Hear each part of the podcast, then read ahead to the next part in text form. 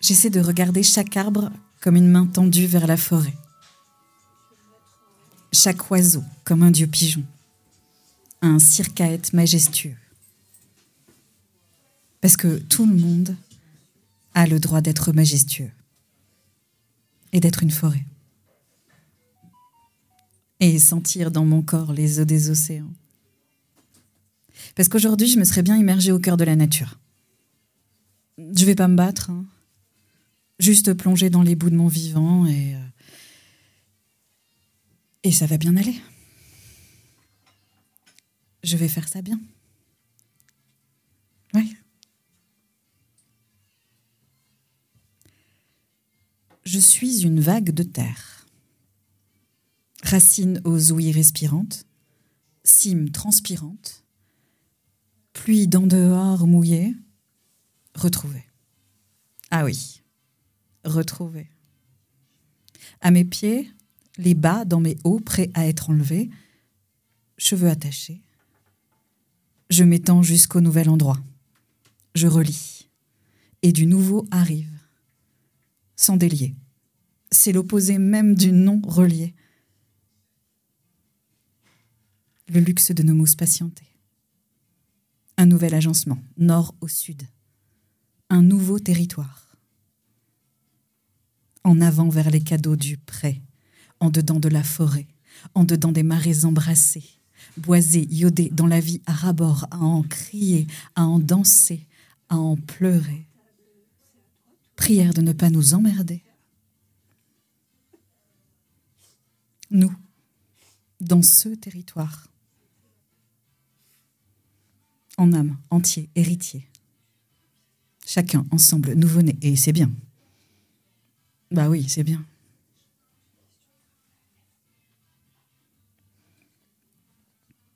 Aujourd'hui, quelques mouvements de ressac un peu remuants, mais sur l'estran, le cliquetis de l'écume sur mes joues. Alors, dans les gestes d'après s'offre aussi de laisser couler et faire hospitalité à la tendresse. Aujourd'hui, je me chevauche comme je peux. Et c'est bon. j'entends mon nom résonner. C'est pas le mien. Non, c'est plus le mien. Celui qui fait poète, mais qui ne l'est pas. Celui qui m'a chevauché, mais qui ne devait pas. Et j'entends juste mon prénom, Coralie. Corail transformé, humanisé. Et je danse, oui, je danse. Le cœur ouvert, les bras ballants, et je souris. Je souris parce que tu sais quoi? Tu sais quoi? Je ne suis plus sa fille de joie. Quelque chose se pointe, s'étire, ça vibre. Pas parti. Non, je ne suis pas partie. Pour la première fois, je suis après. Oui, après. Je suis après, enfin. Et j'ai joui. Ah oui, j'ai joui comme jamais, avec audace, comme des retrouvailles évidentes que je ne soupçonnais même pas possibles, inconnues au bataillon jusqu'à présent. Et maintenant si précieuses. Je ne suis plus un peu heureuse. Je suis heureuse jouisseuse, jouissantresse. J'ai plus honte. Et ça, personne ne me le prendra.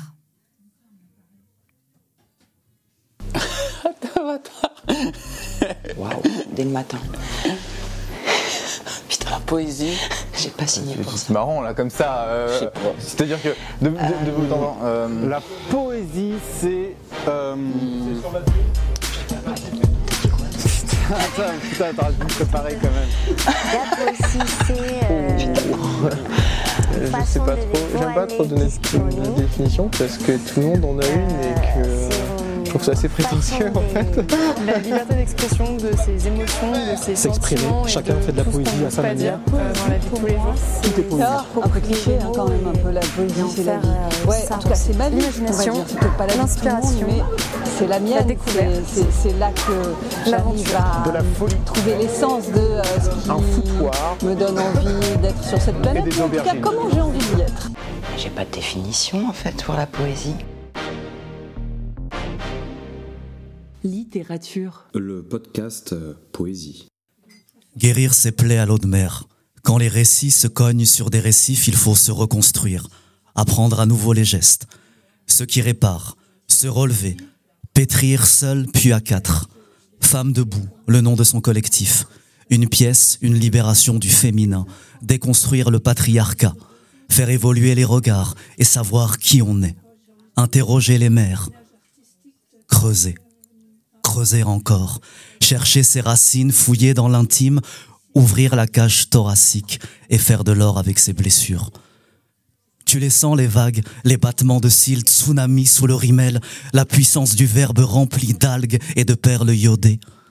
Se mettre à nu, parler de ses chaos dans son chemin raturé, offrir quelque chose sans artifice, puis danser, danser, répéter comme le ressac, avancer, ne pas se retourner, sentir la vie, boussole du cœur autour du ventre. Sujet, verbe, Sujet, complément. verbe, complément. Je te dis sujet, verbe, complément. Sujet, verbe, Sujet, complément. verbe, complément.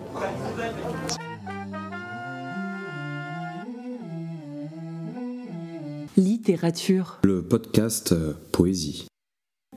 Sujet, verbe, complément, comme le dit si bien ma maman, c'est un plaisir de redémarrer Littérature, le podcast poésie entouré de si belles personnes, euh, notamment, et bien tout d'abord, euh, Coralie, qui euh, on a la chance de recevoir et qui vient nous faire un poème incroyable. Coralie, comment ça va? Eh ben, ça va très bien. Ça va très bien. Merci à toi. Juste après, eh bien, nous avons la chance d'avoir l'illustre euh, mon alter poète, à savoir, eh bien, tout simplement Mouloud J, qui à chaque fois fait des présentations incroyables. Mouloud, comment tu vas? Bah, je vais, je vais très bien, je suis en pleine forme et je suis content de recevoir euh, Coralie dans notre podcast. Ouais, carrément. Et dans notre podcast, eh bien, de temps en temps, on a la chance d'avoir des chroniqueurs, des chroniqueuses qui viennent justement en supplément parce que, eh bien, la poésie, plus on est fou, plus on rime. Et on a la chance là d'avoir, eh bien, à nouveau Fanny. Est-ce que ça va? Ça va très bien, merci. Je suis ravie d'être avec vous. Ah bah, euh, c'est tout pareil. Euh, bah, tout d'abord, déjà, euh, Coralie, bah, merci pour ce poème incroyable. Merci Mouloud pour cette présentation incroyable de Coralie. Franchement, bravo, magnifique chacun, chacune. Bah ouais, merci. Bah, de Je rien. pas. Je- je- tu vois, je reste sans voix. tu, viens, tu viens de Paris, tu prends le RER, t'as pris une, di- une diligence, euh, il fallait te mettre bien au moins, quoi, bien te recevoir. c'est le minimum, c'est le minimum syndical. Très touchant. Sujet, verbe, complément, c'est ainsi qu'on commence une conversation, c'est ainsi qu'on commence une phrase, et c'est aussi ainsi bah, qu'on essaye d'apprendre à connaître l'être humain derrière l'artiste dans notre podcast, à savoir eh bien euh, la personne que tu euh, que tu as été, que tu t'es construite au fur et à mesure des années. Et donc euh, tout pour tout démarrer, eh bien Coralie, d'où est-ce que tu viens? Alors, audio guide, Coralie buvait calmement son thé et quand tout d'un coup elle a été happée par la question de d'où est-ce que tu viens, elle en a failli justement euh, s'égosiller. Je Exactement. pensais, je pensais pas que c'était une question aussi difficile que ça. Non, non, mais c'est- c'est- je m'attendais pas à ça, mais c'est parfait. Euh, D'où je viens Alors là, présentement, avant d'arriver à Nancy, j'étais chez moi à Conflans-Sainte-Honorine, dans la région parisienne. Et d'où je viens, où je suis née, euh, je suis née en région bordelaise à Pessac. D'accord. Voilà, dans le 33. Voilà. Euh, Ça va, tu le vis bien? Je le vis euh, très bien. Euh, mon, ben, je m'appelle Coralie Émilion Languille. De, de, de, De Émilion, Saint-Émilion. de Saint-Émilion. Ah oui, le vin, Voilà, oui, c'est vrai. Ah, Voilà. Donc, euh, oui, oui, je le vis très bien. je le vis très bien. Bah, c'est des racines. Donc, euh, et c'est des racines que j'essaye de, de, de vivre de manière fructueuse. C'est-à-dire Ben, C'est-à-dire qu'il y a des racines qui sont plus ou moins, euh, on va dire, euh, euh, plus ou moins faciles à chevaucher, plus ou moins faciles à accepter, plus ou moins faciles à, à apprendre, à surfer avec, à appréhender. Et euh, ben voilà, ce sont mes racines. Et- hormis le vin, que, dans, dans quoi tu baignais dans, dans- au niveau culturel, des, les, les objets, les livres, les, Euh, les disques? Alors, je baignais dans le foot. C'est vrai. Ah. Bah ouais, Bordeaux. Quoi. Ah bah oui. Bordeaux. Euh, Ah, voilà. j'aurais pas pensé au foot pour Ah, si, Bordeaux. Ouais, mais à, cette époque. À cette À époque, cette c'était. époque, euh, tu vois. et oui, j'étais Ouais. toute petite, mais c'était le début de Zidane. Dugarry, euh, Eh Lisa ben Razou, oui. tout Zidane, ça. oui, oui. Les yeux dans les bleus. Ouais, alors c'était oui, c'était un peu plus Après, tard là, mais, en tout cas, je viens d'une famille où bah euh, oui, on regardait le foot, on allait au match de foot, ça faisait partie du voilà, du, du truc. Et sinon, euh, d'où je viens, enfin, dans quoi je baignais, je viens plutôt d'une famille, euh, on va dire, euh, ouverte à la culture, mais pas forcément. euh, voilà, mes parents, mon père était militaire quand j'étais petite, ma mère a été comptable. Euh, mais ils étaient ouverts quand même à la culture. Ouais, on allait au musée, on allait, euh, les livres étaient à la maison. Je me souviens de mes premiers livres qui étaient euh, avec moi et, et on m'a jamais interdit de lire. Et il y en avait des livres à la maison. Mais, Est-ce que, tu as des souvenirs de disques qui tournaient un peu chez toi Ouais, durant bah, cette moi j'étais élevée avec, avec des musiques comme Maxime Le Forestier, euh, Mike Brand, Cramon Wright, euh, Johnny Hallyday, euh, mais aussi Brel et aussi euh, France Gall et aussi.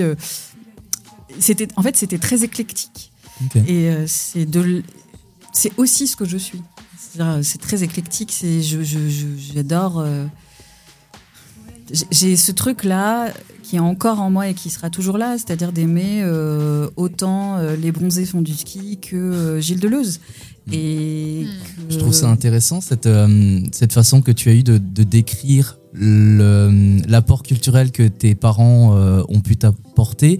Parce que pour Audio Guide, donc ceux qui ne te voient pas, qui vont juste t'écouter, euh, t'as eu quand même une petite moue, un petit rictus, et c'est c'est propre à la plupart des gens qui, euh, quand ils parlent de leur, euh, de d'où est-ce qu'ils parlent, d'où est-ce qu'ils viennent culturellement, sont, euh, se sentent un peu illégitimes quelque part d'une certaine forme parce que bah, toi-même, tu plutôt que de nous dire, euh, en tout cas, l'origine socioculturelle de tes parents, euh, tu semblais presque t'en excuser de dire euh, mon père à l'époque il était militaire, ma mère comptable, comme si ça ne faisait pas culture. Qu'est-ce que donc je me demande, c'est quoi la culture qui serait légitime ou pourquoi tu ne te sentirais pas Ouais, ouais, c'est intéressant ce que tu dis. Je, je, je- c'est- pas tant le fait que je, culpabilise de là où je viens, c'est pas, mais plus euh, ce qui m'a bercé et avec quoi j'ai été bercée. Donc c'est vrai que si je regarde aujourd'hui la bibliothèque qu'il y a chez moi, euh, bah oui, elle, elle est faite de tout ce que je suis, de tout ce par quoi je suis traversée par quoi je suis traversée, par quoi j'ai été traversée. Et, et dans la bibliothèque de mes parents, il y avait des livres. euh, et encore une fois, je le redis, ils, ils m'ont toujours donné accès à ce que je, ce que je voulais comme livre, euh, de, de Oui Oui en passant par euh, Zora la Tzigane que j'adorais, euh, et en passant après par d'autres euh, d'autres livres. Après, j'ai accédé à la poésie vraiment aussi par des endroits, ben, par l'école. En fait, euh, l'école, euh, l'école pour moi a été une, un vrai endroit merveilleux.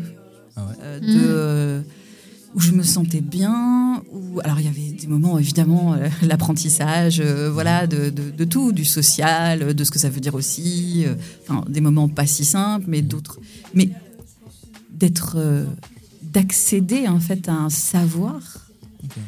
Euh, J'étais pas ultra bonne hein, comme, comme élève. J'étais plutôt, on va dire, moyenne haute, quoi. mais euh, plutôt, voilà. Mais, mais c'était c'était juste incroyable.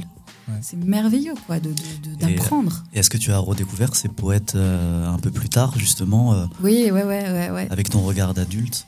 Oui, alors, ce que j'ai remarqué, c'est qu'en fait, je, je, je, je- je dessinais déjà, j'écrivais déjà des choses, j'avais des carnets, euh, des, des sortes de journaux intimes, euh, j'écrivais des, des comptes rendus de, li- de, de films que je voyais.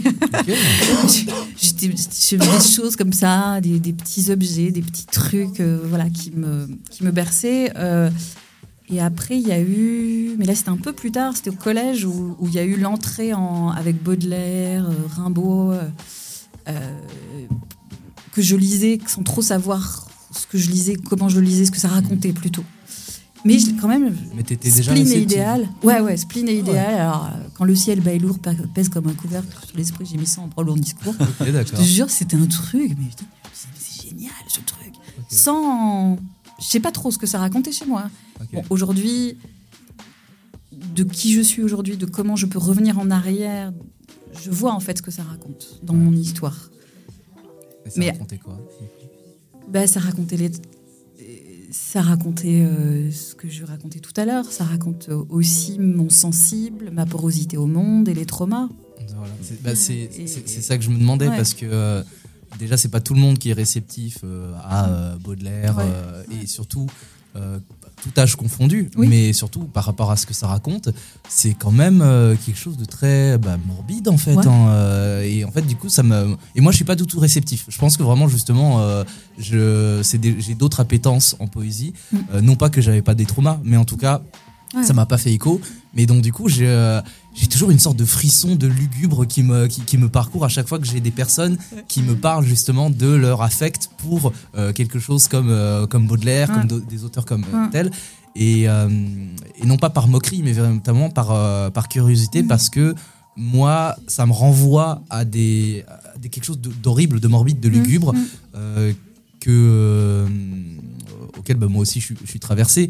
Et je pense que j'ai une peur, une crainte d'oser y aller en fait. Euh, Et moi, ça m'impressionne ceux qui, euh, si jeunes, euh, plongent déjà là-dedans. Et je me demande, ouais, comment est-ce qu'on va? Je sais pas. En fait, je, je, sais pas exactement. Je sais que ça me parlait. Je sais que je l'écrivais beaucoup ce poème, que j'apprenais les poèmes. Et aujourd'hui, tu vois, euh, ben justement, euh, quand tu me demandais quand tu le relis aujourd'hui, j'ai beaucoup moins d'appétence pour Baudelaire. euh, je trouve ça incroyable, mais tu vois, ça me parle beaucoup moins. En fait, plus je vieillis et, plus je rajeunis quelque part. Enfin, plus il y a quelque chose de frais, euh, de euh, aujourd'hui, ce que je vais pouvoir lire, c'est Hélène Dorion, c'est Bobin en poésie. Mais des choses un peu Mais- plus modernes aussi. Oui, Mm. plus modernes. euh, Et sûrement aussi parce que tu as cheminé Exactement. et que tu as, dépa- enfin, que tu as trouvé ce que tu étais venu chercher dans Ouais. ces poèmes-là Oui. et que maintenant tu es dans une phase peut-être plus légère, Ouais, plus lumineuse. Et, euh, Complètement. Complètement. En fait, le- c'est vrai ouais. que euh, Bobin, c'est. Bon, voilà. On n'a pas besoin d'en dire plus. c'est- oui, c'est ça. C'est que ben, le fait d'avoir, euh, en fait, de, de récupérer des souvenirs, de me réapproprier grâce à la poésie, Mm. grâce à l'écriture, grâce à mon métier de comédienne, grâce à, à- à- de traverser euh, tout ça, fait que je peux euh, aujourd'hui euh, me sentir beaucoup plus légère, en fait. Et à quel moment sont arrivés tes premiers mots? Tu parlais de carnet. euh, quelle période de ton, ton adolescence Plus tard C'est récent? commencé à écrire. tu veux dire l'écriture Oui, l'écriture chez toi. J'ai toujours écrit euh, des journaux intimes, euh, des trucs un peu euh, voilà. Et d'ailleurs c'est marrant parce qu'il y a j'écris très mal. Enfin j'ai une écriture vraiment pérave. On m'interdit à la maison d'écrire la liste de courses quoi. Enfin, Ah oui, en, carrément. termes, en termes calligraphiques En termes calligraphiques. Ah, Ouais. J'écris vraiment très mal. J'ai- vraiment une écriture qu'on peut appeler de médecin. Et plus j'avançais dans mes études et tout ça, et plus j'écrivais mal. Mais euh, il y a un ami proche qui, dernièrement, je disais, bah oui, j'écris mal. Et il me dit, mais toi, on a lu ton journal intime quand tu étais petite. Et en fait, j'avais oublié, mais oui. et du coup, je me suis rendu compte que je. je- Ah. Ouais, ouais. Du coup, j'ai- j'ai- j'ai- je fais en sorte, enfin, Ah, inconsciemment, qu'on- tu vois, n'arrive pas à qu'on n'arrive pas à me déchiffrer, euh, Parce Ah, que du coup, on n'accepte pas. Et, ce Ouais, que je trouve super aujourd'hui, c'est de. euh, bah, par la sortie du livre et tout ça, en fait, je, je- je donne à entendre Ouais. euh, ce qu'il y a à l'intérieur de moi. Ouais. Et voilà, il y, a- il y a quelque Tu chose aussi livres, qui se euh, récupère. Plus je, plus je, plus je grandis, plus je chemine, euh, plus je surfe sur mes vagues. Est-ce que cette lecture à voix haute, elle est intervenue avec le théâtre dans ta vie ou avant? Alors, c'est venu avant, c'est venu à l'école encore. Euh, j'ai- J'ai eu des, des, des, des profs.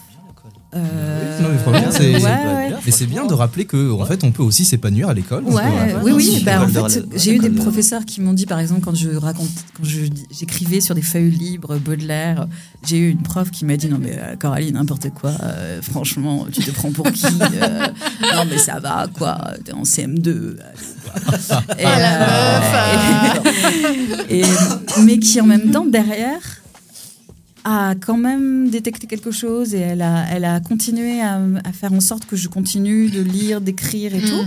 Et puis au collège, c'était pareil. Et après, oui, j'ai eu des professeurs comme ça, très, très, très importantes, très importants, qui ont, ont- m'ont permis de cheminer. M'ont dit, tiens, va par là, va Mhm. par là. Dont une professeure, euh, et là c'était plus tard, euh, ça devait être en cinquième, et qui, m'a, qui un jour a pris un livre et a dit, tiens Coralie, tu vas euh, sur l'estrade et tu vas lire. Oh, ok. Et, et là, j'ai, c'était pour moi euh, génial. C'était super. C'était Et c'était la, la première fois que tu le faisais, ça Ou, Euh, ou en de- tout cas, ça a été la de première lire fois devant la notable classe, euh, euh, ouais, d'avoir cette sensation Ouais. de, de, de, de- de déployer, de lire devant des gens, de, de- de ra- de- d'accéder aux mots et de les faire accéder, Mm. Que les mots accèdent aux autres en même temps. Ouais. Ah, C'était génial. Et voilà. C'est- C'était quoi le regard que portait ta famille sur, euh, sur ces premières euh, lectures à voix haute? Est-ce que tu sentais quelque chose euh, plutôt de l'ordre de l'encouragement ou plutôt de l'inquiétude? Bah, alors, il y a eu le truc, c'est que moi, je suis arrivée. Ce que je disais tout à l'heure, c'est que j'ai- vers l'âge de, de 5 ans et demi, 6 ans, j'ai j'ai commencé à faire de la danse. J'ai accédé, si tu veux, au plateau, euh, à la sensation du plateau par la danse.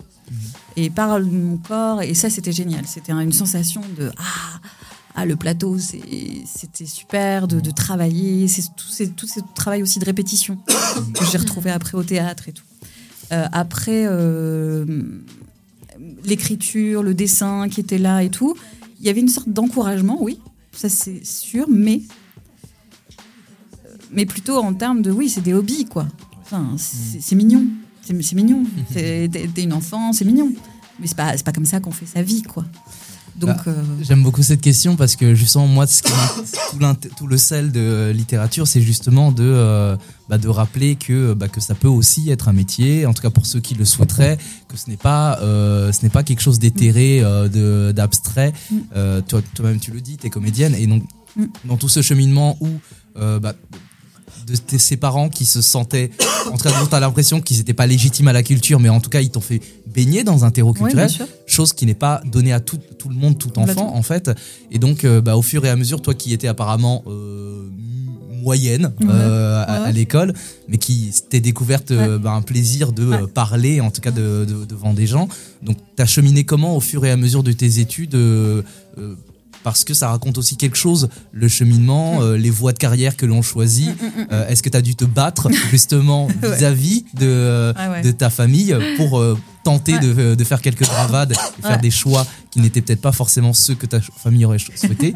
Donc du coup, ouais, Bah, ouais, ouais, t'as c'est- évolué bah, comment au fur et à mesure J'ai évolué. En fait, c'est marrant parce qu'il y a eu toujours ce truc de c'est bien, mais c'est pas comme ça que ça se passe. C'est- cool de faire du théâtre, euh, c'est cool de danser, mais c'est pas comme ça qu'on gagne sa vie. Euh, donc t'y vas, mais c'est bien mignon, mais ah, ah non, c'est puis ça, ça fait peur. C'est pas comme ça qu'on fait, c'est pas comme ça que ça marche. Et mais aussi parce qu'il n'y avait pas d'accession possible pour eux. C'est pas qu'ils ne, enfin je, je- voilà, c'était pas possible. Enfin C'était pas c'est pas, pensable. c'est pas pensable en fait. Mm. C'est Ouais, ouais. c'est ça, c'est comme un impensé. Oui, non, mais je C'est Euh, c'est des, des modes de vie euh, qui peuvent faire peur. Tout de Oui, suite, on s'imagine euh, des artistes. euh, La précarité. Voilà, et puis précarité, plein de euh, choses. enfin, voilà. Et du plus coup, une femme qui en plus, danse. Voilà, que femme, ça voilà, exactement. aussi. euh, Mais à côté de ça, euh, en seconde, euh, je me souviens, je- je- je- j'étais. euh, c'était une année un peu, un peu charnière pour moi, où, cette première seconde où j'étais dans un lycée où j'étais très très bonne en littérature, en français, euh, en histoire et tout, mais très très très mauvaise en physique, en, maths et en bio. Et, euh, et du coup, j'ai eu, pour le coup, encore une fois, une, une prof principale qui était la prof de physique en plus, où j'étais vraiment pas bonne, mais qui m'a dit, euh, qui m'a convoquée et qui m'a dit Coralie, euh, je pense qu'il faut que vous alliez vers euh, une option théâtre et qu'il faut que vous alliez euh, vers une Oh, option wow. littérature. Je connais un lycée qui est dans Paris. regardez si vous pouvez y aller et tout ça. Et voyez. Et du coup, je me suis retrouvée dans un lycée avec une option théâtre, en option lourde, euh, où j'ai demandé à redoubler moi ma seconde pour commencer euh, dès le départ, parce que j'ai un côté un peu. Non, on y va. je vais tout ouais. recommencer. On fait les choses à faire les fond, choses hein. bien à fond, quoi. Et quand même, mes, parents ont accepté ça, c'est-à-dire de, que j'aille vers ce cheminement-là. Mais c'était pour avoir. Je, je préparais mon bac, j'ai eu mon bac euh, en général, littéraire. euh, et en même temps, c'était encore une fois impensable que je devienne comédienne. c'était, bah oui, j'allais devenir prof. tu Ouais, deviens a- prof de théâtre, tu deviens prof de littérature. Alors, il y a ou psy. Enfin, moi, j'ai fait pendant un temps des études, un peu de- d'études de, de lettres. Bon, ça a été vite fait. Et après, j'ai fait des études de psycho, mais en cours du soir, euh, euh, au Conservatoire national des arts et métiers. Et parce que je travaillais la journée, parce qu'il fallait que je gagne ma vie pour payer mon appartement. Et donc, du coup, j'ai essayé de tout combiner. Et en même temps, euh, ce, que je, ce qui n'était pas accessible, parce que les cours de théâtre étaient très chers. Euh, du coup, il fallait. Moi, j'avais, on n'avait pas les moyens de ça. Euh, et, et, et moi, je me disais, bah, j'avais un peu engrainé, à enfin, j'avais engrammé à l'intérieur de moi que c'était pas possible. Et qu'en plus, il y a eu des injonctions qui ont été euh, proférées, euh, tu vois, du type, bah, t'es pas assez belle pour y arriver, euh, t'es pas assez. Euh, tu vois, t'es pas assez jolie, du coup ça marchera pas, faut pas rêver, euh, tu vas finir caissière chez Monoprix, euh, tu vas, voilà, genre, mais tu vas Déjà, mal finir. c'est super insultant pour les caissières de Monoprix En parce que ça reste aussi une noble profession. Exactement. euh, Mais oui, oui. Mais du coup, tu vois, je suis de. Quand j'ai fait mes études de psycho, j'ai fait des études de psychologie clinique du travail. Ce qui n'est pas, ce qui est hyper important pour moi sur mon ancrage social aussi. Ouais. Tu vois, ce qui fait aussi, je pense qu'il raconte aussi euh, ce que je suis euh, en tant qu'artiste. Enfin, tu vois, dans mes choix que je peux faire, de, de pièces que je monte. C'était plus un filet de sécurité ou vraiment tu avais Alors, des appétences pour ça Alors, c'était un, c'était, j'avais vraiment un appétit de, de, de la psycho parce que je trouvais ça hyper intéressant. J'avais un appétit de la psychologie clinique du travail et j'ai trouvé ça extraordinaire. Et en même temps, j'étais, j'avais l'impression moi de faire ma boîte à outils sans trop savoir ce que je faisais parce qu'en même temps, j'étais assistante à la mise en scène, euh, je faisais des choses où je continuais à regarder, mais comme je disais tout à l'heure, j'ai, toujours cru que je serais derrière Ouais, c'est ça en arrière-plan. toujours, je me suis toujours dit, je serais, je serais peut-être pas psy. Et d'ailleurs, j'ai j'ai assez rapidement arrêté. En fait, je suis pas allée au bout. Enfin, je suis allée au bout, mais j'aurais pu aller plus loin, avoir mon diplôme de psy et continuer là-dedans. Mais très vite, j'ai vu que que toute cette matière-là, pour moi, c'était une matière euh, artistique en fait. C'était une matière pour créer. C'était une matière de regarder le monde et qui combinait exactement ce que j'aimais, c'est-à-dire euh, aujourd'hui, je, crois que c'est comme ça que je le dis, c'est- la poésie du quotidien. C'est euh, la poésie. euh, pour moi, quand je dis dans, dans mon texte tout à l'heure, j'essaie de regarder chaque, chaque arbre, enfin, j'essaie de, de regarder chaque arbre comme une main tendue vers la forêt, chaque oiseau comme un dieu pigeon, un cirque à être majestueux, parce que tout le monde a le droit d'être majestueux et d'être une Mhm. forêt. Tout le monde a le droit d'être majestueux et d'être une forêt. La caissière de chez Monoprix, comme euh, le le- le- le- le- l'ingénieur euh, à l'ENS, euh, comme euh, C'est- exactement ça. Ça me fait penser à cette phrase de Gaël Faye. Il dit euh, Léonard da Vinci se casse le dos sur un chantier. Et c'est comme ça que lui le voit Ouais. aussi. Et Ouais. c'est ces gens un Ouais. peu qui sont pris dans le quotidien, à l'usine, et qui cherchent des espèces de bribes, des interstices de lumière au quotidien. Et, Mm, mm. et toi, tu les vois comme ça. Ouais. Ouais, ouais, c'est, et du coup, je pense que c'est ça qui, c'est pour ça que j'ai adoré ces moments-là de travail, de recherche. Et d'ailleurs, Yves Clos, euh, qui était euh, le, directeur de cette, de, de- de la psy, enfin, qui a créé la psychologie clinique du travail et, et que j'ai eu comme prof, euh, enfin, ça fait partie des gens que je lis encore. Euh, et c'est- dans ce que j'écris, je pense toujours aussi. dans- je me dis, ah tiens, c'est, hyper intéressant de penser le collectif, l'individu, nous en tant qu'artistes, socialement, qu'est-ce, qu'est-ce qui se passe? Enfin, voilà, du coup, ça, me- ça me parle beaucoup. Donc, du coup, j'en ai fait mon grain. J'ai pas fait non plus. Tu vois, j'ai j'ai pris du grain. Ça, ton, ton filet Ouais. de sécurité, en fait, est devenu un terreau euh, fertile pour Ouais. euh, tes créations. Et peut-être aussi que c'était un moyen d'émancipation par rapport Complètement. à... Ouais. Un moyen d'émancipation, un moyen aussi de lien, parce que je pense que ça faisait relais avec euh, mon grand-père, qui était le père de mon père, et qui, lui, a été pendant un temps, enfin, dans la fin de sa vie, était conseiller prud'homal. Euh, et du coup, j'ai des souvenirs, moi, de petite, où il m'emmenait euh, au bar pour aller euh, voir les gens, enfin, pour que des gens viennent le voir, pour avoir des conseils. Du coup, je- moi, j'étais dans un coin avec mon petit Oui, chocolat chaud et lui, déjà, il était euh, au comptoir avec tout le monde qui passait pour avoir des conseils. je pense qu'il y avait de ça aussi en moi.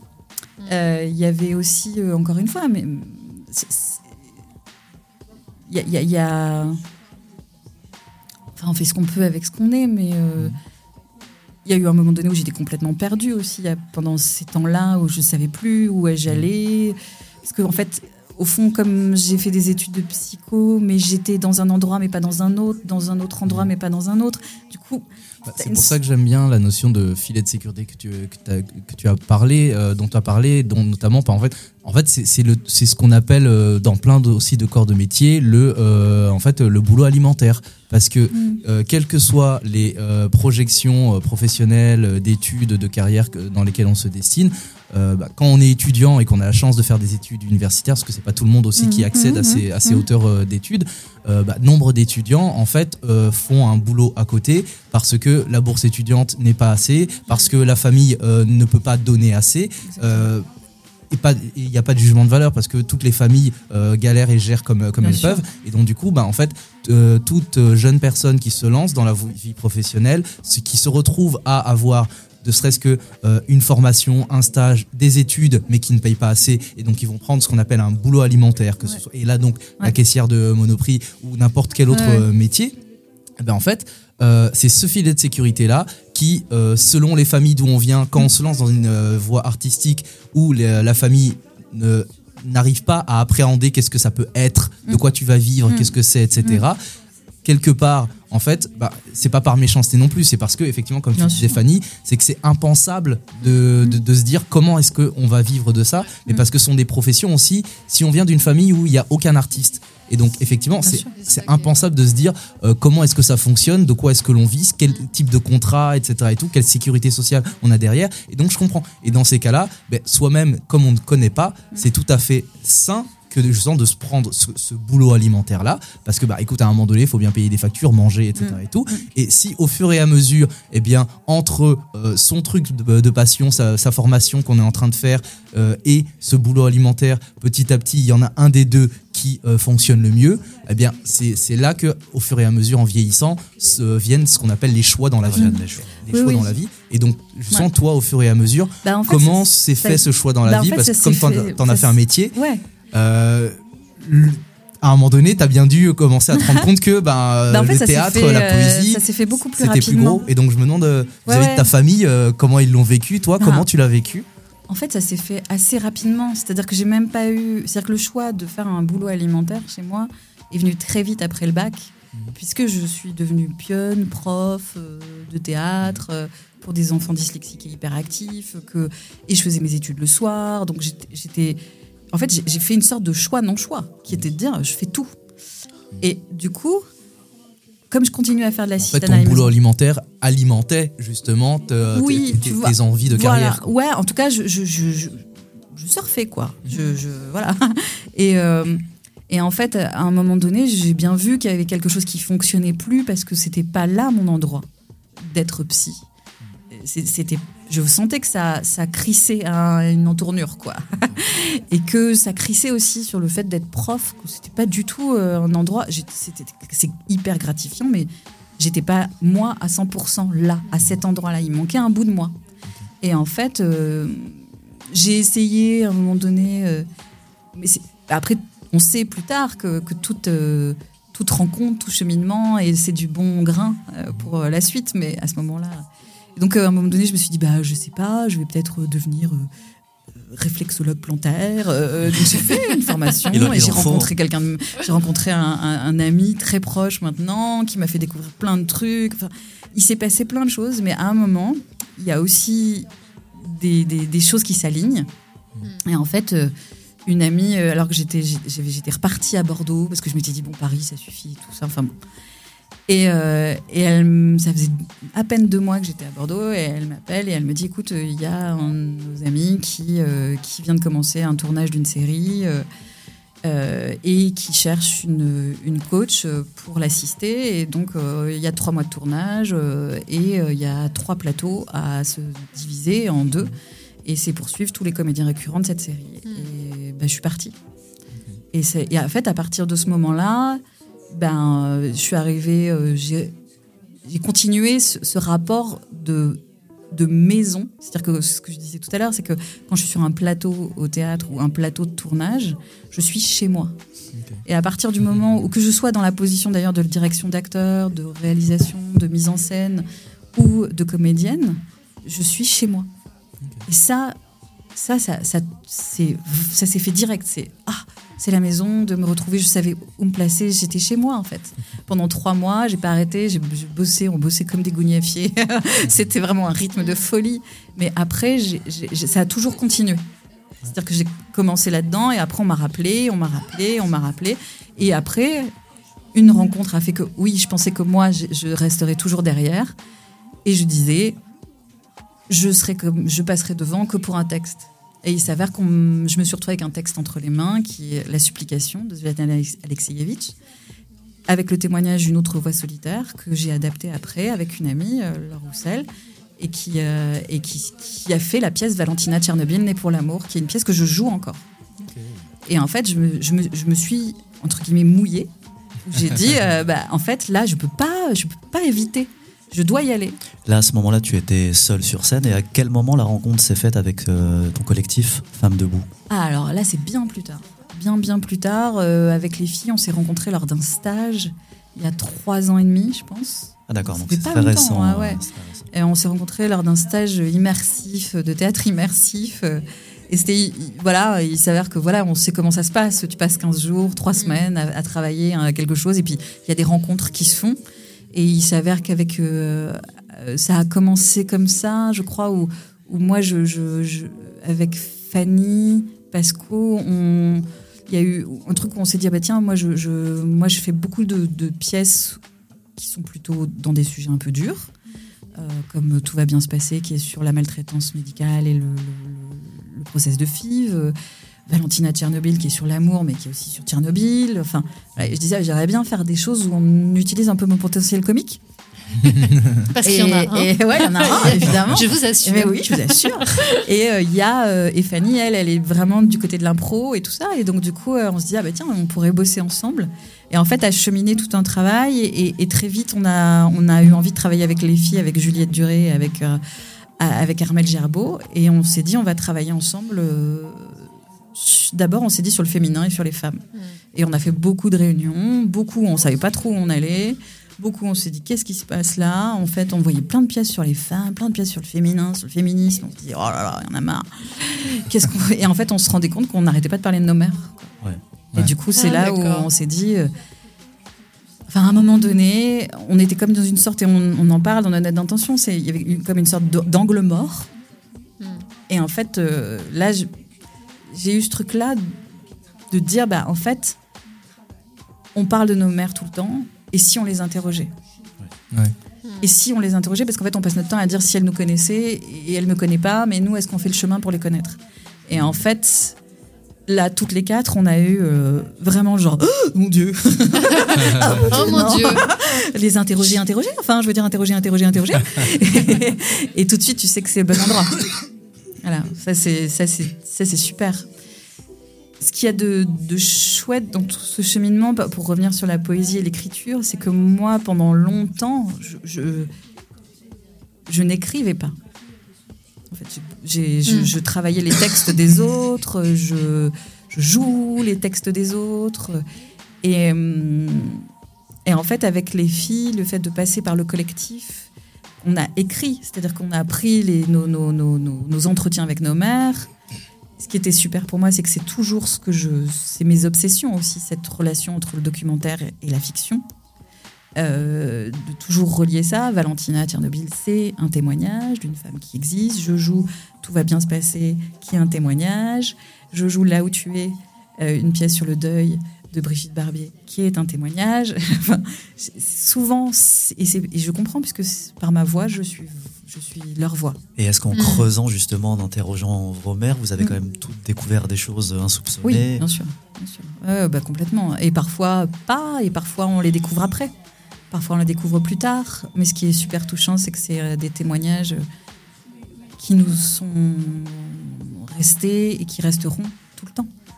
Et, et ça a été un beau cadeau pour nous toutes euh, de juste se mettre en, en tant que bah, qui tu es et qui je suis. Et parce que l'idée, Mm. c'est pas de faire conversation, l'idée, c'est de poser l'enregistreur et de dire je t'écoute.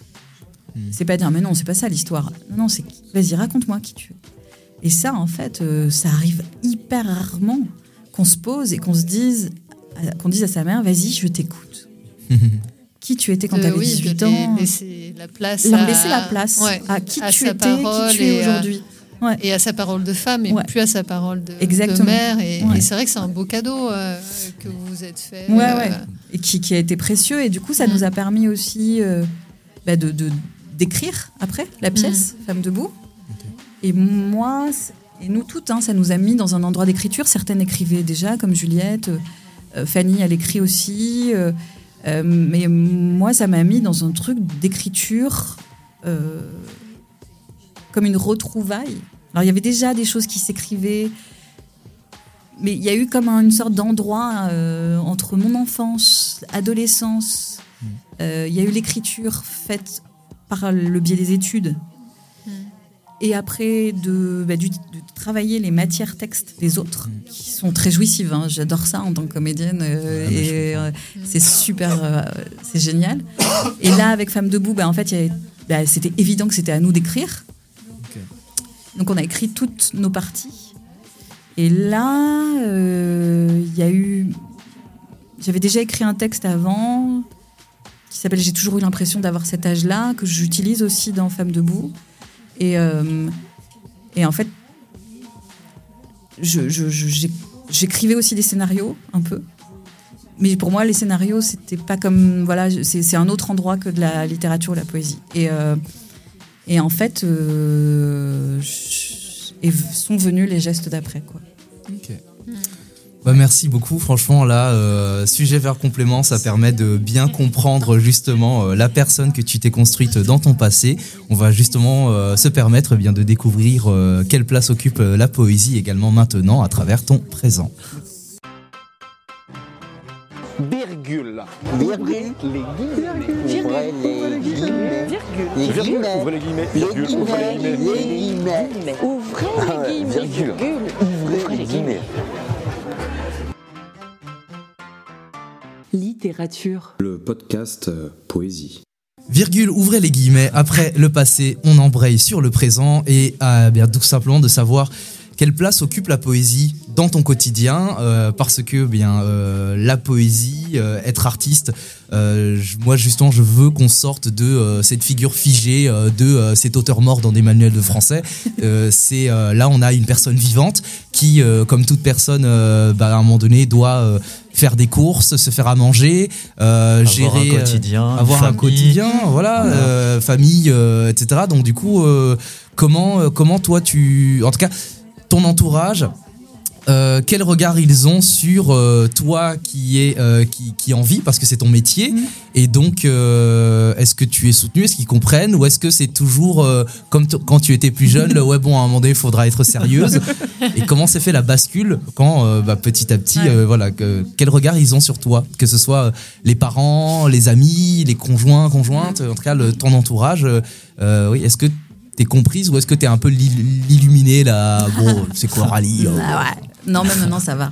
Maintenant ça va. J'ai une grande chance, c'est d'être vraiment soutenue. euh, j'ai- Ouais, maintenant c'est complètement euh, acquis. Enfin, acquis, c'est un bien grand mot quand même.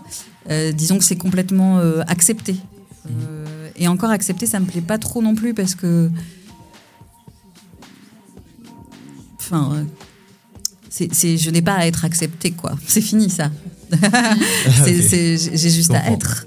Donc euh, j'ai une grande chance, c'est que mon mari euh, a tout de suite été très très dans, dans le soutien. Enfin, voilà. Et puis moi j'étais déjà comédienne. euh, Enfin voilà, on s'est rencontrés en plateau. euh, Il n'y avait pas de soucis. euh, ça a tout de suite été évident pour lui euh, de, de- il connaissait mon travail euh, de, de peintre, mon travail euh, de comédienne.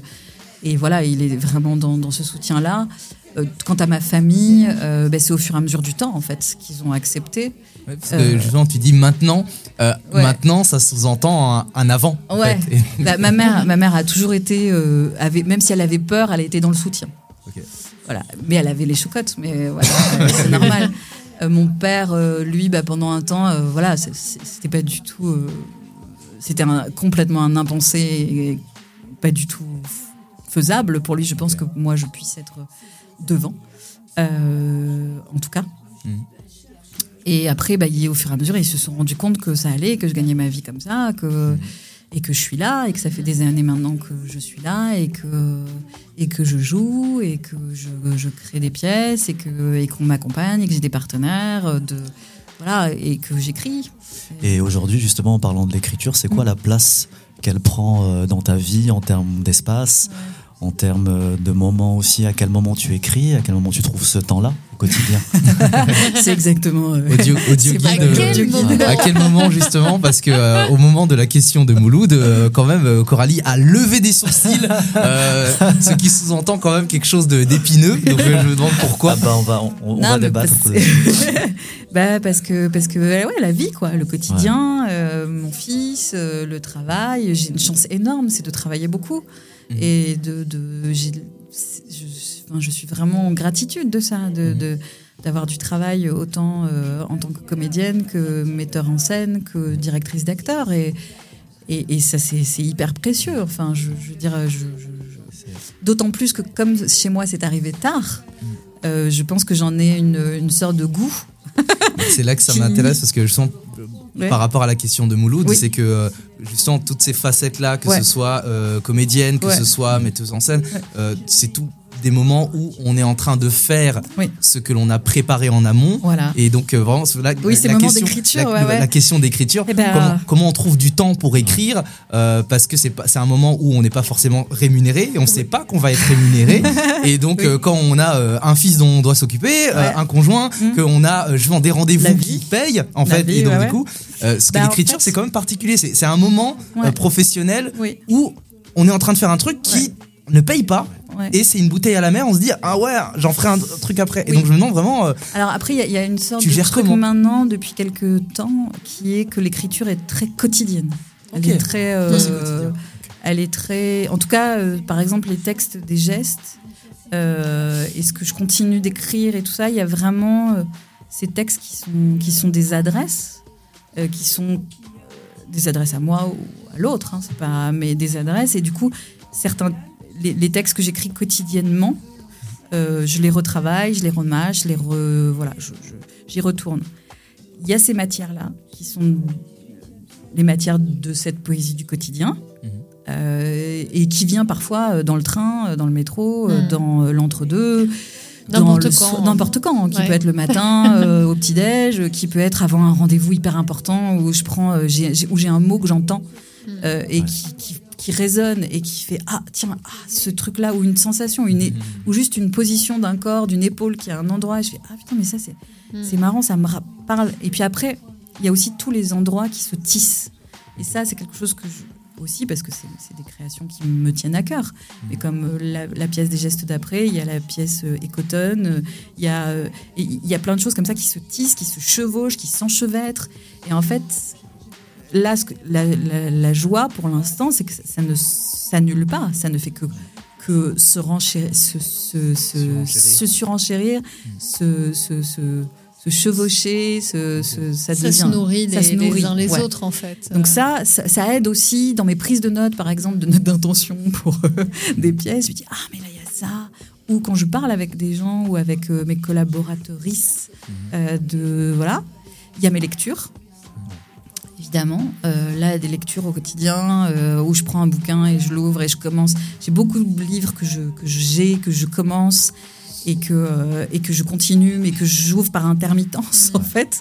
Et je fais ah tiens bah oui là Bobin là tel livre sur des conducteurs de train parce que je suis en train d'écrire un scénario euh, sur des conducteurs de train, telle chose sur donc toi euh, aussi tu commences vivant. des livres, tu les mets en pause et puis t'en commences un autre. et j'y oui, retourne selon les, les endroits. Bon, parfois je vais au bout de quelque chose, et je vais toujours au bout.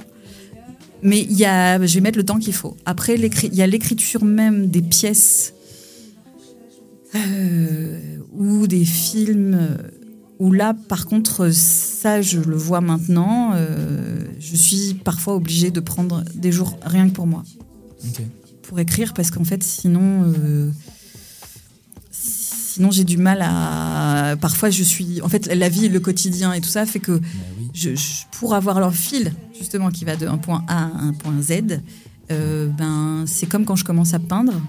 Je fais toujours des croquis, mais le moment où je vais rentrer en peinture, euh, bah, il faut que j'ai un peu de temps qui va être consacré à l'écriture, à la peinture. c'est la question que j'allais te poser Ouais. justement, c'est euh, qu'est-ce qui vient en premier chez toi? Est-ce que parfois ça peut être un croquis? Et le Ouais. texte derrière ou, ou l'inverse? Il n'y a pas de règle. Il y a juste un truc que je peux ressentir, c'est que j'ai toujours fait des croquis, toujours dessiné, enfin toujours. C'est venu avec la scénographie, euh, le, le fait de faire des croquis, des dessins. C'est aussi venu avec euh, un amoureux que j'ai eu euh, quand j'avais 19 ans et qui était aux Arts Déco et qui m'a laissé. Enfin, une des choses super de, de notre histoire, après, avant qu'il reparte en Suisse, c'était de, de, laisser cette manière de, peindre qui était avec du, du café.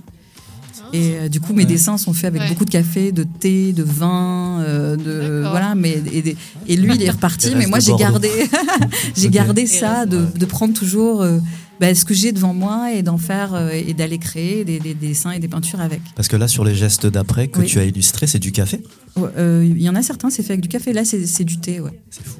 Ouais, c'est du thé et de l'encre. Et après, bah, justement, euh, après, ce qui venait aussi dans ma peinture, c'est que souvent, quand je parlais de mots, par exemple, euh, j'avais lu il y a un livre que j'adore qui s'appelle Le métier d'homme d'Alexandre Jolien. Et quand j'ai lu ce livre, bah, j'ai- eu toute une série de dessins qui s'appelle Le métier d'homme. Euh, où il y a des expressions, par exemple, qui sont euh, comme Avant, t'étais plus gay, qui m'a toujours interrogée parce que personne ne dit jamais ce qu'il y a avant. Donc à chaque fois, je dis Mais avant quoi? Mais avant, t'es- avant, t'étais comme ça, mais avant quoi? Et ça, c'est toute une série de dessins euh, où j'avais tout un mantra aussi. euh, ça, c'était bien avant, il y a longtemps. hein, avec ou sans toi, ma vie sera belle. Euh, Ça, c'est toute une série de dessins aussi. Du coup, j'ai toujours mêlé une sorte de poésie, cette poésie du quotidien, de voir des gens, de voir des, des- cette porosité au monde que j'ai, cette sensibilité Ouais. que je dois appréhender, sinon je fonds en larmes, parce que parce que voilà, c'est pas toujours simple. Ouais. Mais je peux fondre en larmes de joie aussi. Mmh, oui. Euh, c'est ben, ça me- mais ces outils-là euh, me permettent d'être au monde, en fait. Et- Avec- et- avec ton de, regard de de mettre au monde euh, Oui. te- ton émotivité Oui. et de Oui. et c'est vrai que c'est important de la transformer Oui. que ça traverse mais aussi que ça prenne vie Ça Oui. devienne quelque chose. papier, que Ouais, ça- voilà. ouais, c'est- et que ça traverse d'autres personnes Voilà. après Ouais. Et ça, je, je- je- je- au départ, je me suis jamais dit ça va traverser le monde. hein. Enfin, je, je, je- je me dis juste, je fais, j'y Oui. vais, et puis après tu retravailles, et puis tu prends goût, et puis après, ben, il y a les rencontres qui font qu'on te dit ah mais tiens ça c'est tiens j'ai envie de t'acheter ton dessin, ah ben tiens euh, va jouer, Mm. ah tu, tu joues là, mais moi je, il faut que tu ailles jouer dans telle pièce, et tu vas jouer dans tel machin, et puis tu vas écrire. Et du coup, ça se chevauche tout le temps. Je trouve ça intéressant cette notion de être au monde parce que euh, justement dans, dans tout ce cheminement où tu tu te pensais pas pas légitime, pas le droit de, euh, Mm. surtout d'être sur le devant de la scène. Mm. Euh, au bout d'un moment, tu as fini par euh, te lancer à être comédienne et Mhm. donc à être devant des Ouais. gens, devant en tout cas mettre ton corps Ouais. en pâture au regard, Ouais, au jugement des autres. Et donc, bah, quel est ton quel est ton regard, ton appréhension sur sur ton corps Euh, Parce que euh, être sur scène, c'est pas seulement euh, lire un texte, on est aussi un corps qui porte un texte. Ouais. Et donc, est-ce que tu as une réflexion sur tes gestes, sur tes mouvements? Est-ce que tu te laisses complètement en improvisation? Et comment te sens-tu à, à- te sens-tu à l'aise ou pas vis-à-vis de d'être physiquement devant les gens? Bah, pour moi, déjà, être comédienne, euh, je ne suis pas séparée, si tu veux, euh, entre ma tête et mon corps. Ok. Mm. Souvent, on dit, ah oui, euh, les comédiens, ils sont dans... Il y a quelque chose comme un truc qui Ce qui est très judéo-chrétien, Oui. faire cette dicotomie Oui, oui. euh, corps-esprit, Alors qu'en fait, alors que euh, ben, pas forcément. On, a, on a un corps, et moi, mon corps, il est là. Euh, Et puis, il est bien là. Il est... il- Alors, j'ai j'ai commencé vraiment le, le rapport à la scène dont je parlais tout à l'heure, petite avec la danse. Donc, j'ai ce rapport au corps et au mouvement qui a toujours été là. Le mouvement et les gestes ont été empêchés à un moment donné dans ma vie petite, mais que j'ai forcé pour que ça continue. Et donc, du coup, j'ai ce truc-là aussi d'y aller droit devant. euh, Après, euh, il y, a, y a un endroit qui est dans le fait d'être complètement traversé, comme on peut se laisser traverser par euh, des mots qui vont arriver, des choses comme ça. Et puis après, il y a le travail. Il y a le travail qui fait que sur scène, euh, bah, quand je joue, euh, bah, il y a tout un travail que je fais avec des chorégraphes avec qui je travaille et avec qui on va, on, va, on va prendre la matière, comme on prend une matière texte, et puis on va la bosser, parce que j'ai ce truc-là d'être travailleuse, et donc on répète et on répète, et j'adore ça aussi. Après, mon rapport à mon corps, qui est un corps normal, Tiens, tu vois, j'ai un corps euh, rond, euh, j'ai un corps euh, qui est un, un rapport, oui, d'une femme qui n'est pas, qui, qui est plus, somme toute lambda, mais tout aussi uni- unique que tout le monde, mais, mais qui, qui est, voilà, je, je, suis dans le, je suis pas du tout dans les canons de la beauté, quoi. Enfin, tu vois, il y a un truc où je, mais mon rapport à mon corps. Alors, parfois, il n'est pas toujours simple. Ça, c'est réel. Je me dis, bah tiens, comment on voit, comment. Et en même temps, aujourd'hui, encore une fois, plus je, plus je, je- je chemine, plus je vieillis et plus je m'en libère. Et plus aussi je sais regarder ce qui me plaît. Ce, qui, ce que moi, en tant que spectatrice, ou en tant que ou dans la vie de tous les jours, quels sont les corps que j'aime ou qu'est-ce que j'aime voir? Ben, Des corps normaux. Euh, Des corps... euh, euh, tu vois, par exemple, je me souviens très bien d'une scène d'amour de, dans un film qui s'appelle Le lait de la tendresse humaine de Dominique Cabrera, c'est Olivier Gourmet et Yolande Moreau qui font l'amour dans les foins, dans une grange, et leurs corps sont normaux, et c'est magnifique. Ouais. C'est magnifique. Et ça me fait... Je trouve ça beau, quoi. Et du coup, quand je suis au plateau et les moments où je peux avoir peur de montrer mon corps, les moments où je peux avoir peur de me dire euh, putain quand même Coralie euh, t'es t'es comme tout le monde pas comme tout le monde mais quand même t'es au devant d'eux. Tu es devant qu'est-ce que ça raconte d'être belle ou pas belle? Enfin tu vois tout ça ça peut se jouer ou ce qu'on m'a dit t'es pas assez belle pour être devant ou je sais pas quoi après euh, j'ai de la chance c'est que je suis aimée euh, c'est que j'ai récupéré des bouts de moi au fur et à mesure de mon écriture, de ma vie, de mon travail, de, tout mon cheminement personnel.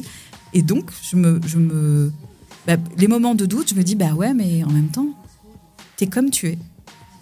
Et basta. Et c'est ça qui est beau.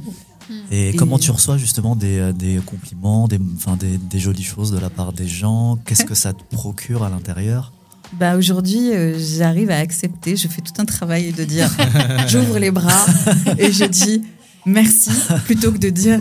Oui, mais bon, tu sais. euh, Oh, c'est trop, n'en fais pas trop. Non, non, bah je sais pas. euh, Enfin, tu vois, il y a tout un truc où on peut dire euh, non, bah oui, non, mais c'était vite fait, tu vois. Ouais. C'était. euh, oui, bah pourtant j'ai une sale gueule aujourd'hui, tu vois. Et tout, c'est des choses là donc, contre lesquelles je me bats, contre moi-même, qui, et, et j'essa- j'essaye de faire rentrer en moi des choses où je me souviens d'un metteur en scène avec qui je travaillais au tout début qui me disait Coralie, quand à la fin, quand on t'applaudit, ne pars pas. Laisse-toi recevoir Ah, les oui. applaudissements. Ouais. Parce que déjà, c'est une manière de partager avec le public. Parce que l'un des premiers réflexes de plein de gens, l'un des premiers Ouais. réflexes de plein de gens, c'est quand on reçoit un compliment, c'est de fuir en fait. C'est Exactement. pour ça que je trouve ça intéressant euh, Ouais. que tu te sois euh, donné comme mantra de rester pour recevoir ça. Ouais. Et, et en fait, d'où la question de Mouloud en fait, Ouais. parce que c'est c'est effrayant aussi que de recevoir des, des compliments. En tout cas, au départ, quand on ne sait pas euh, comment les recevoir. Tellement. Et donc, euh, ouais, comment Tellement. tu comment tu traverses ça Tellement. Ouais, c'est, bah, c'est, c'est, c'est- enfin, j'imagine comme beaucoup, c'est-à-dire, euh, ben, c'est très émouvant. Mais du coup, on ne sait pas quoi faire de ça. euh. Mais peut-être qu'il n'y a rien à en faire et Mais qu'il y a peut-être, juste ouais. à les recevoir, à les recevoir et, euh, et à accepter. Fait, que et ça à rentre dans le cœur. nourrir, euh, voilà, de ça. Et, Et, euh, euh, voilà, et descendre dans le cœur. En fait, c'est pas si simple de, de, Et de ouais. dire juste OK. Ouais. et de dire merci. Et, et ben, en fait, ouais, ça peut provoquer des émotions, ça.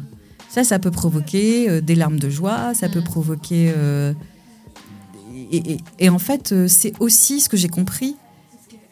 C'est que justement, donc, quand, quand, quand Michel, euh, et, et là c'est un homme que j'adorais, euh, Michel Bulto, qui est décédé aujourd'hui, qui, est un- qui est un grand directeur d'acteurs et, et qui a produit Valentina en l'occurrence, et qui a, qui a été vraiment important pour moi quand il m'a dit, mais c'est aussi un dialogue que tu as. C'est-à-dire que le public, quand il t'applaudit, c'est sa manière à lui d'être là avec toi. Si tu t'en vas, tu lui enlèves une, tu- comme si tu lui enlevais des mots.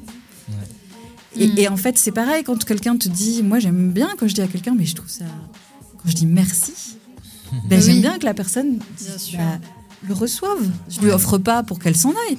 Et quand je dis à quelqu'un comment tu vas, je veux vraiment savoir comment elle va. C'est une vraie question. Quoi. Ouais. Bah écoute, on va te dire merci nous aussi parce que justement ça va être à ton tour afin qu'on puisse euh, on puisse t'écouter à nouveau euh, et on va te faire plein de compliments et j'espère que tu vas nous rester justement pour euh, qu'on puisse nous aussi profiter de te donner euh, et que tu puisses recevoir juste après notre petit jingle. Point à la ligne. Point à la ligne. À la ligne. C'est ça. Point à la ligne.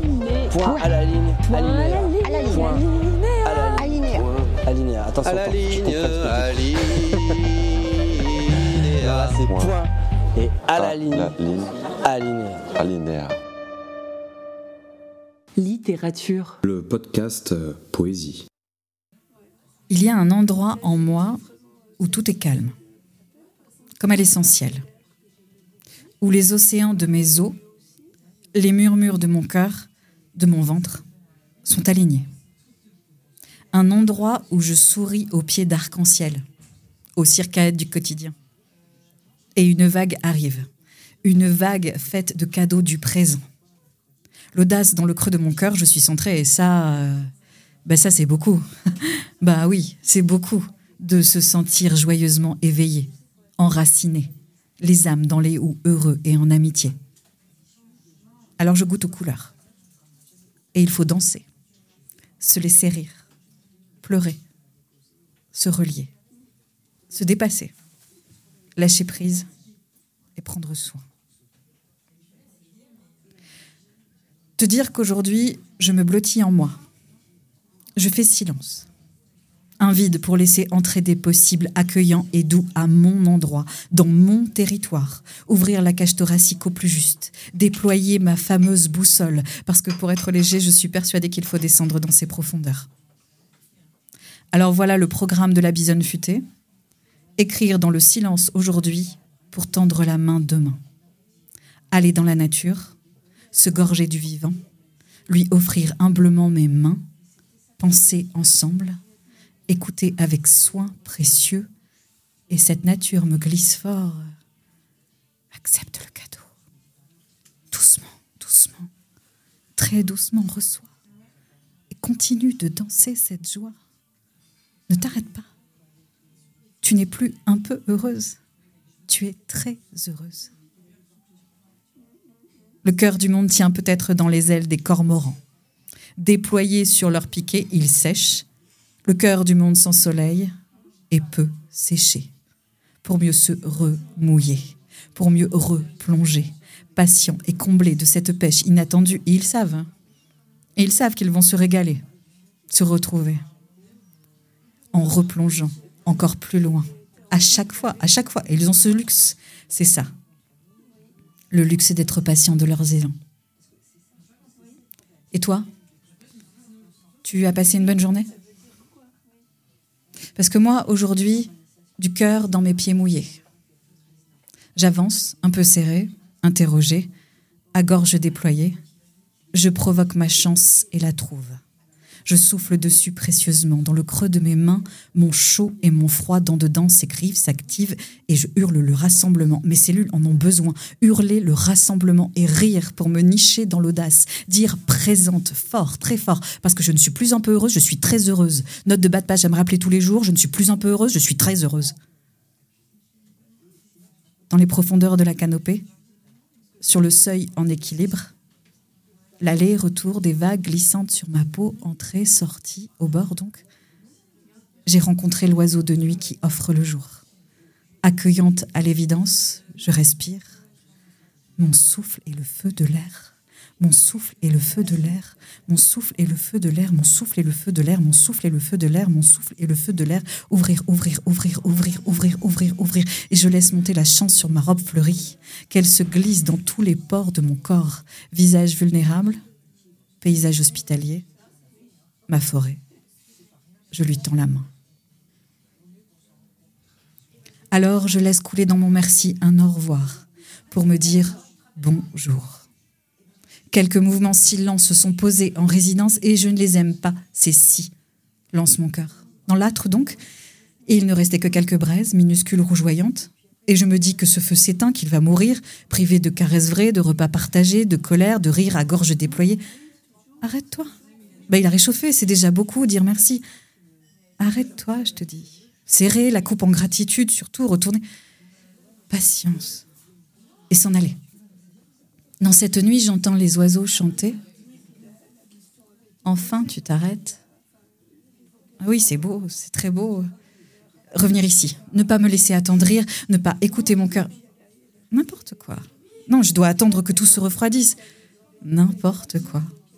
Plus tard, j'en lancerai un autre. N'importe quoi, je te dis. Partir. Arrête-toi.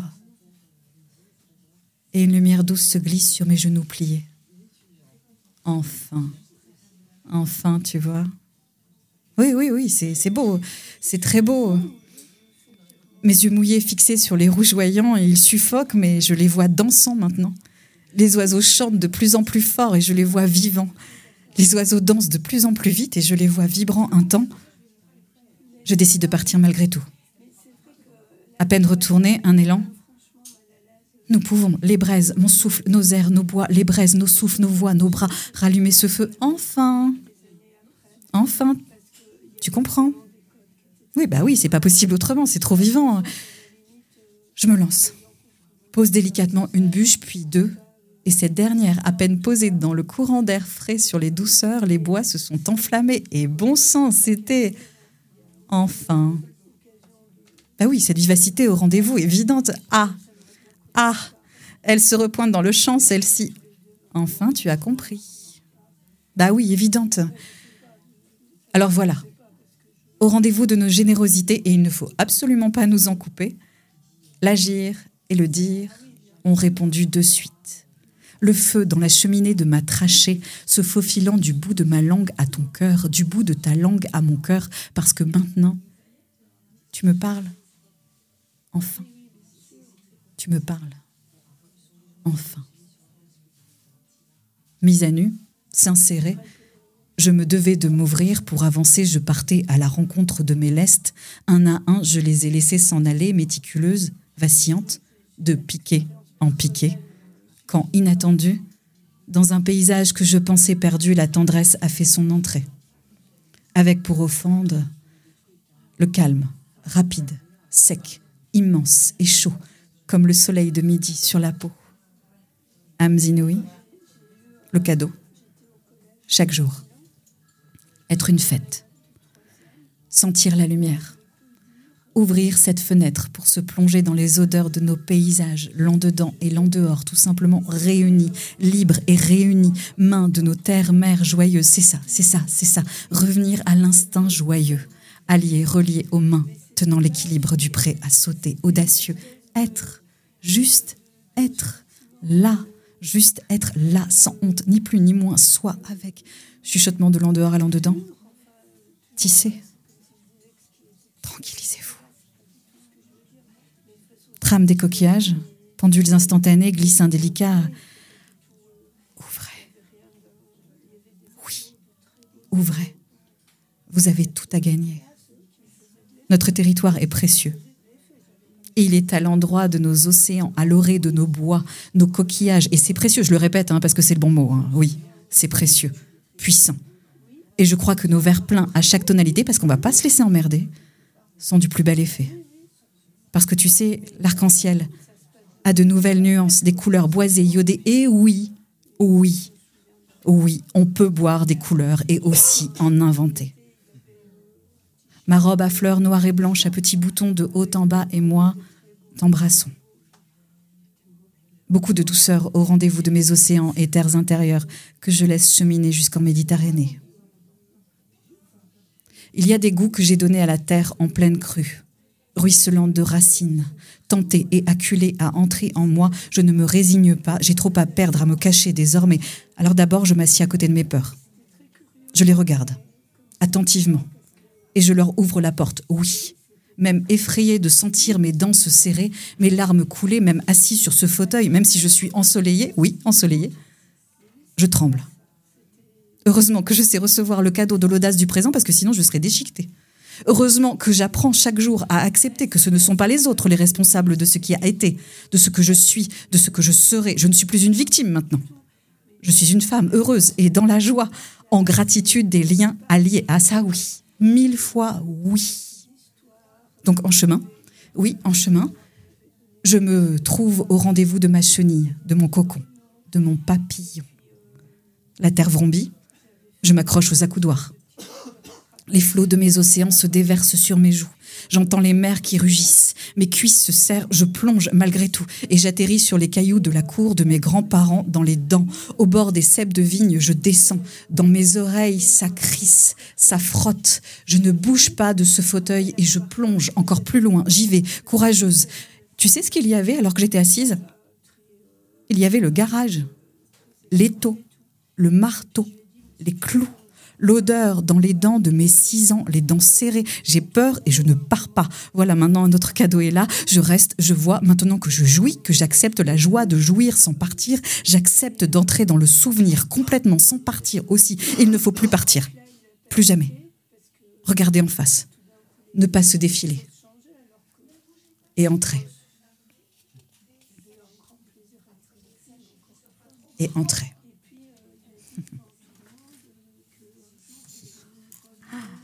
Alors j'y suis allée. Et tu sais qui était là? Tu sais qui était là parmi les autres fous alliés affamés? Ceux qui me protégeaient? Les grands-ducs. Ces oiseaux tout autour de moi, je te l'ai dit, hein, j'ai une histoire particulière avec eux. Elles continuent là aussi, et tels des espions samouraïs, ils m'ont offert leur force déployée et j'ai dit oui, oui, protégez-moi. En fait, eux, c'était moi, je crois. Et je suis revenue.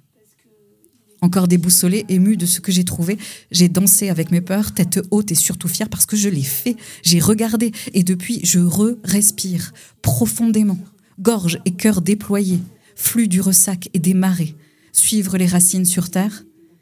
Et ce qui vient de mes doigts enracinés aux autres levés, un sourire immense.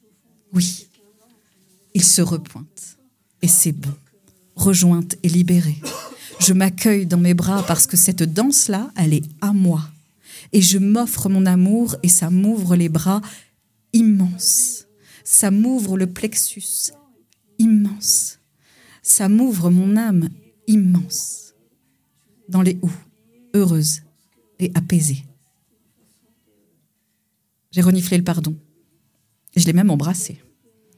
Il y a encore une poignée de mains qui s'emparent de quelques-unes de mes nuits endormies, mais je leur ai dit non.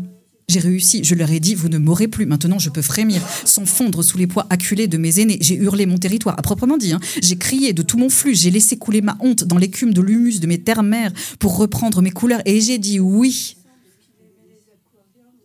J'ai dit oui. À l'hypomée, au ou aux chênes, aux mousses qui n'en peuvent plus d'être patientées. Et j'ai chanté, battu la chamade, l'enchanté, comme à l'emporter, à mon plus tendre animal, ma sauvagerie, j'ai dit oui. À l'ici, peau, des merci, aux joies d'être là. Les grands-ducs m'ont nettoyé. C'est ça, oui, nettoyer.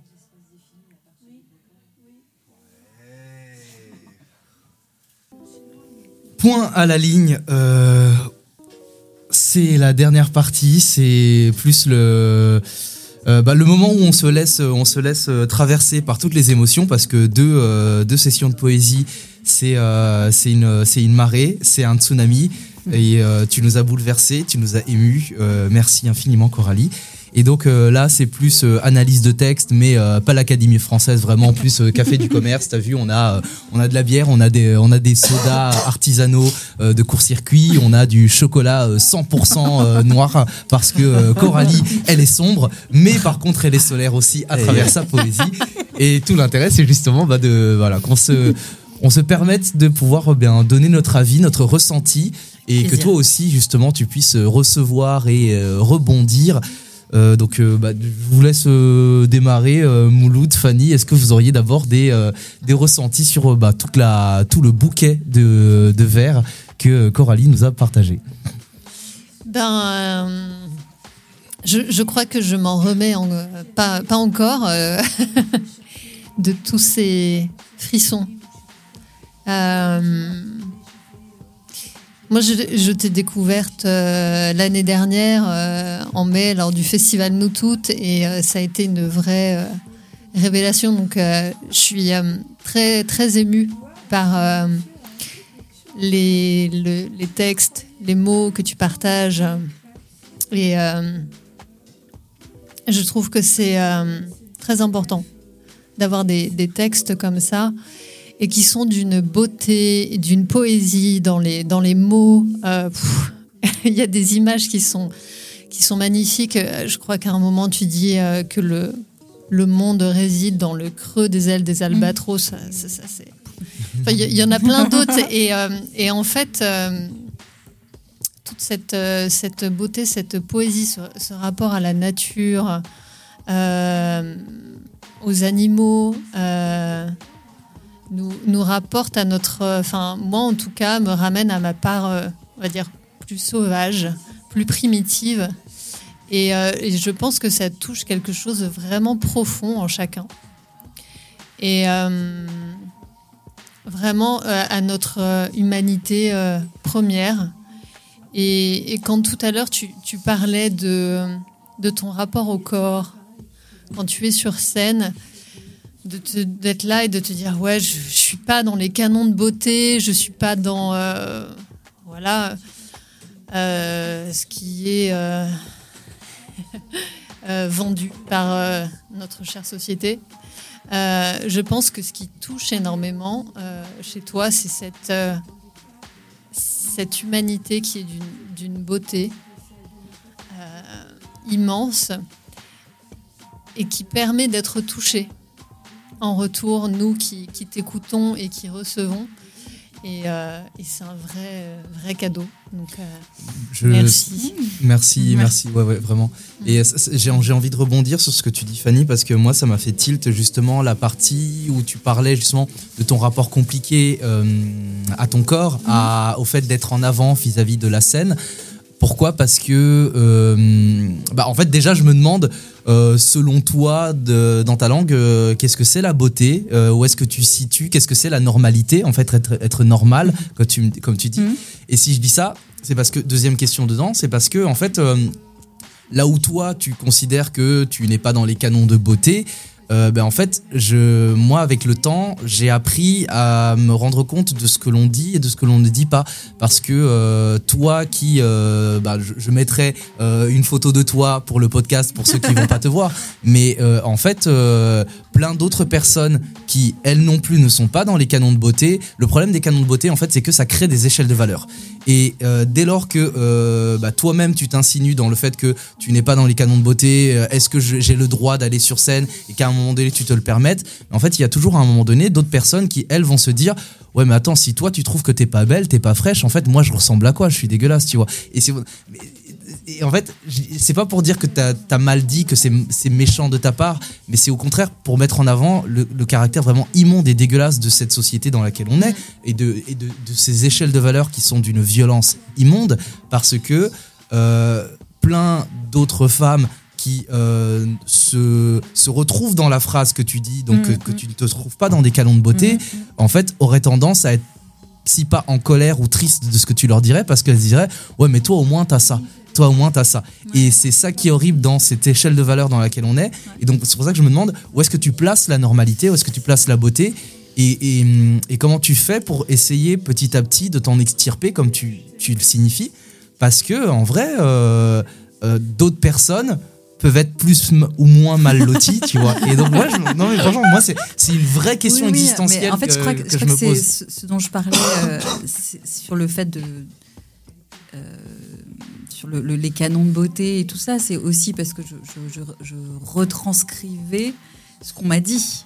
Mhm. C'est-à-dire que on m'a dit tu n'es pas assez belle pour être comédienne. Mhm. Euh, et, et- et- et- et que je l'ai cru. Ouais.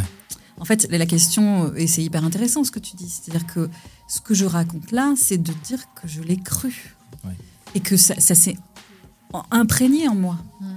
Et, et qu'il a fallu que je me batte contre moi-même. Dire que tu l'as cru ne veut pas dire Que c'est euh, vrai. Je- c'est je- vrai. je- Voilà, exactement ça, ce que je disais tout à l'heure quand je disais que je trouvais que, par exemple, la scène dans, euh, dans Le lait de la tendresse humaine entre Yolande Moreau et Olivier Gourmet est magnifique. Je les trouve magnifiques. Ouais, voilà. Et je les trouve d'une beauté incroyable.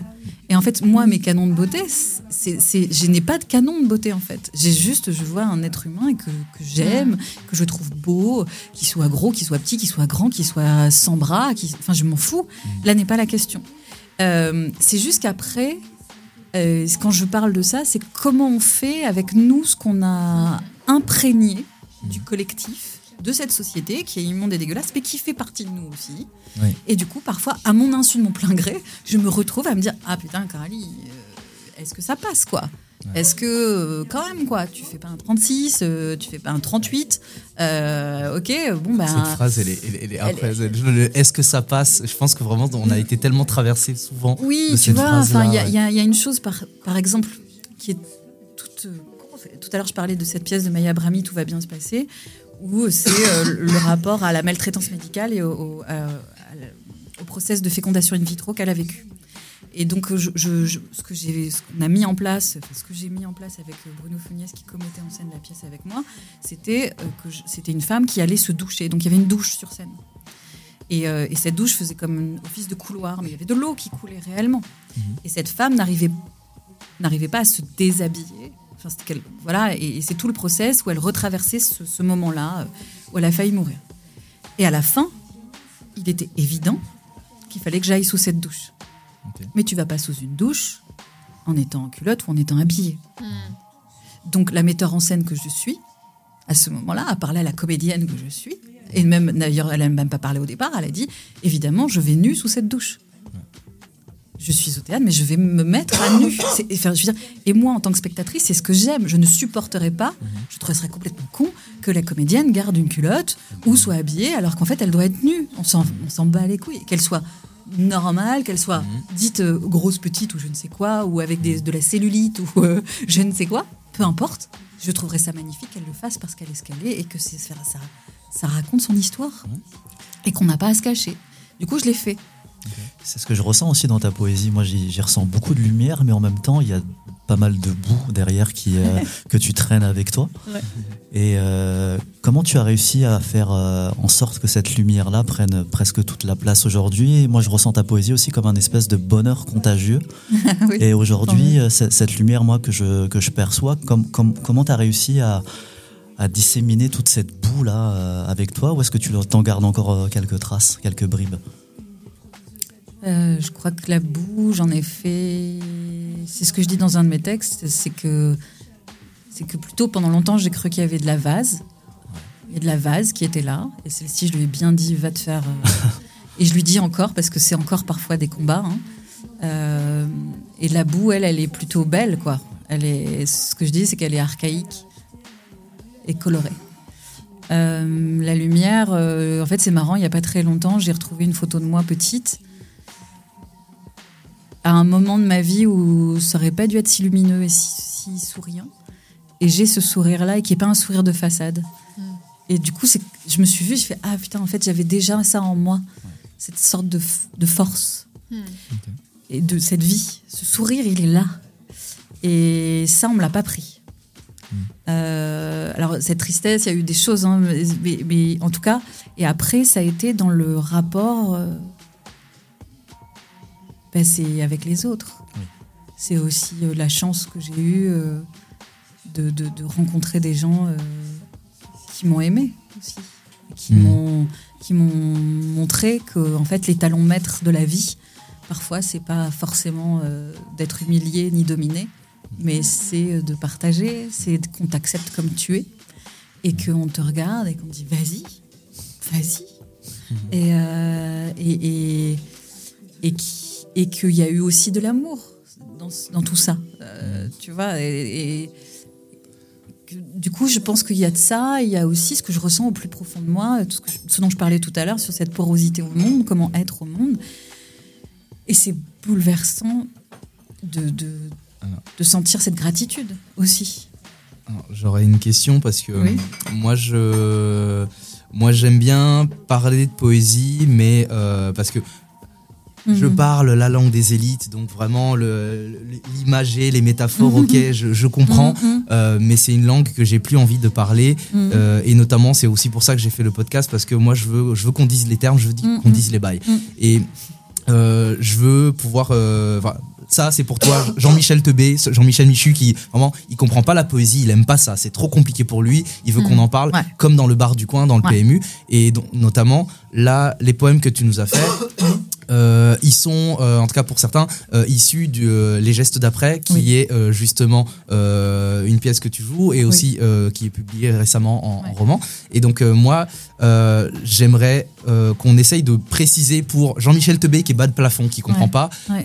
Geste d'après, mais d'après quoi Je dis ça parce que Non, raison, euh, dans tout ce qu'on est en train de dire là depuis un moment, peu- euh, il y a aussi beaucoup d'imagerie et, euh, et en fait il y a beaucoup de, de, de, de mots qui sont dits pour ne pas dire les choses et moi j'aimerais qu'on dise les choses en fait sans violer l'intimité etc et tout Ouais, mais donc du coup c'est les gestes d'après quoi Alors. et de quoi ça parle Donc, les gestes d'après, c'est les gestes d'après. Alors, les abus que j'ai vécus petite. euh, du coup, je, voilà, ça, ça parle de ça, ça parle des abus. Euh, mais ça, en fait, les gestes d'après, ça parle. En fait, comment dire C'est les gestes d'après le début de la réparation. Euh, c'est euh, pour moi, il était, il y a eu un moment dans mon travail, dans mon cheminement avec les abus, qui ont fait que bah, les rencontres, le travail sur moi a fait que j'ai- il y a eu une partie de moi qui a été réparée. Et donc par abus c'est euh, emprise euh, psychique psychologique euh, Et- et agression sexuelle. sexuelle Ouais, et sexiste donc ouais, voilà ouais, ouais. Petit- et en, en- en petite. Et, euh, et en fait, je, je, je, je pensais pas qu'un jour je pourrais avoir un- cet endroit de moi qui est dans le corps, qui, qui puisse, donc dans mon rapport à l'autre, qui puisse être réparé. C'est-à-dire que tout le temps, il y avait une sorte d'ombre au-dessus de moi, Mhm. euh, celle de, de- voilà, de, de ce qu'on pourrait appeler un bourreau ou je ne sais quoi. En tout cas, il y avait euh, les abus qui étaient là, comme une sorte de chape là, tu vois, au-dessus de moi. Et, et- et dans l'intimité aussi, et tout ça. Et à un moment, euh, grâce à tout cet amour que j'ai accepté de recevoir et au travail que j'ai fait sur moi et tout ça, ben, je- cette chape-là, dans l'intimité, elle était plus là. Et J'avais une partie de moi qui était réparée. Mm. Et c'était pour moi incompréhensible. Et du coup, les gestes d'après, c'est comment tu fais avec ce nouveau, avec ce bonheur, quoi. Et si- je t'ai embrayé sur ce, ce, ce besoin d'oser dire, c'est parce que c'était pas du tout par euh, pour agresser, Ouais, pour te non, forcer mais quoi que ce c'est au contraire, c'est parce que ça m'a, ça m'interpelle moi-même. Euh, moi, je, bah, je, je vais parler de moi. Moi, j'ai pas euh, le- subi d'abus, d'agression, Ouais. que, ce- que ce soit. Mais euh, bah, moi aussi, je suis poreux, en tout cas, et je suis euh, empathique et solidaire en fait d'autres personnes qui ont subi euh, des agressions, des et, et toute forme d'emprise, en tout cas de non consentement, Mhm. euh, quelles que soient les, les formes et les personnes avec qui ça a pu être. Mais moi, je me demande, justement, là, de tout ce moment où on disait les choses sans dire les choses, euh, moi, je me demande comment et pourquoi tu analyses ce- cette difficulté qu'il y a d'oser dire les choses, d'autant plus pour toi, dont le métier c'est de dire les choses sur scène. Parce que là, justement, dans tout cela de les gestes d'après, Mhm. c'est la première fois là, depuis qu'on est une heure sur euh, de la conversation, on ose dire le mot viol, le mot agression, le mot abus. Ouais. Alors, c'est pas tant le fait d'oser là chez moi que le. Mais peut-être, hein, peut-être que tu as raison. Peut-être c'est qu'il y a pas une du tout, partie, au euh, contraire, non, je non, mais comprends c'est tout hyper à fait toutes les formes de, de, de, de culpabilité, de jugement, de, de, Non, honte qu'on peut avoir là, quand on traverse ça. ouais. Et donc je me demande vraiment euh, d'où, comment tu analyses cette difficulté d'oser dire les choses, alors que toi, ton métier même, c'est de dire les choses. Bah, c'est qu'il y a tout qui est encore en cheminement. hein. Euh, là, tu vois l'étape. euh, bah, justement, euh, Fanny tout à l'heure parlait de, de cette première naissance des gestes d'après pour le festival Toutes nos voix euh, en mai dernier. Et grâce à Anne Ginsberg, qui, qui a été vraiment super. euh, qui- quand on a discuté ensemble et on, elle avait plusieurs pièces qu'elle pouvait choisir. Et, euh, et je lui dis, bah, justement, il y a des textes que j'ai écrits, c'est tout nouveau. Euh, et c'est sur les abus que j'ai vécu enfant euh, et sur la réparation, sur la jouissance, sur comment on fait dans la jouissance, comment on fait pour parler du corps euh, et comment. Parce que c'était pour moi important de parler euh, de, de cet endroit de réparation, des gestes d'après, de ces nouveaux mouvements qui se mettent en place et comment on deal avec le bonheur quand on n'a pas forcément l'habitude de ça.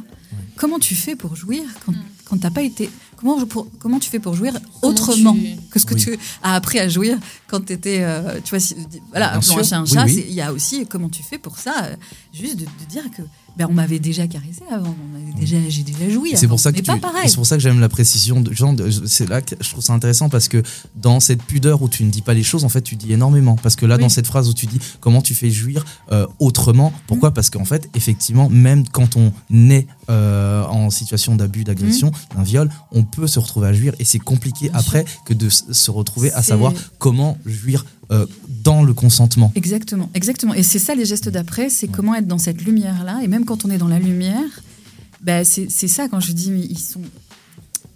Euh, Aujourd'hui, je me chevauche comme je peux et c'est bon. Mhm. Oui, cette phrase-là m'a interpellé Euh, beaucoup. et j'entends euh, mon oui. nom résonner, c'est pas le mien, c'est plus le mien.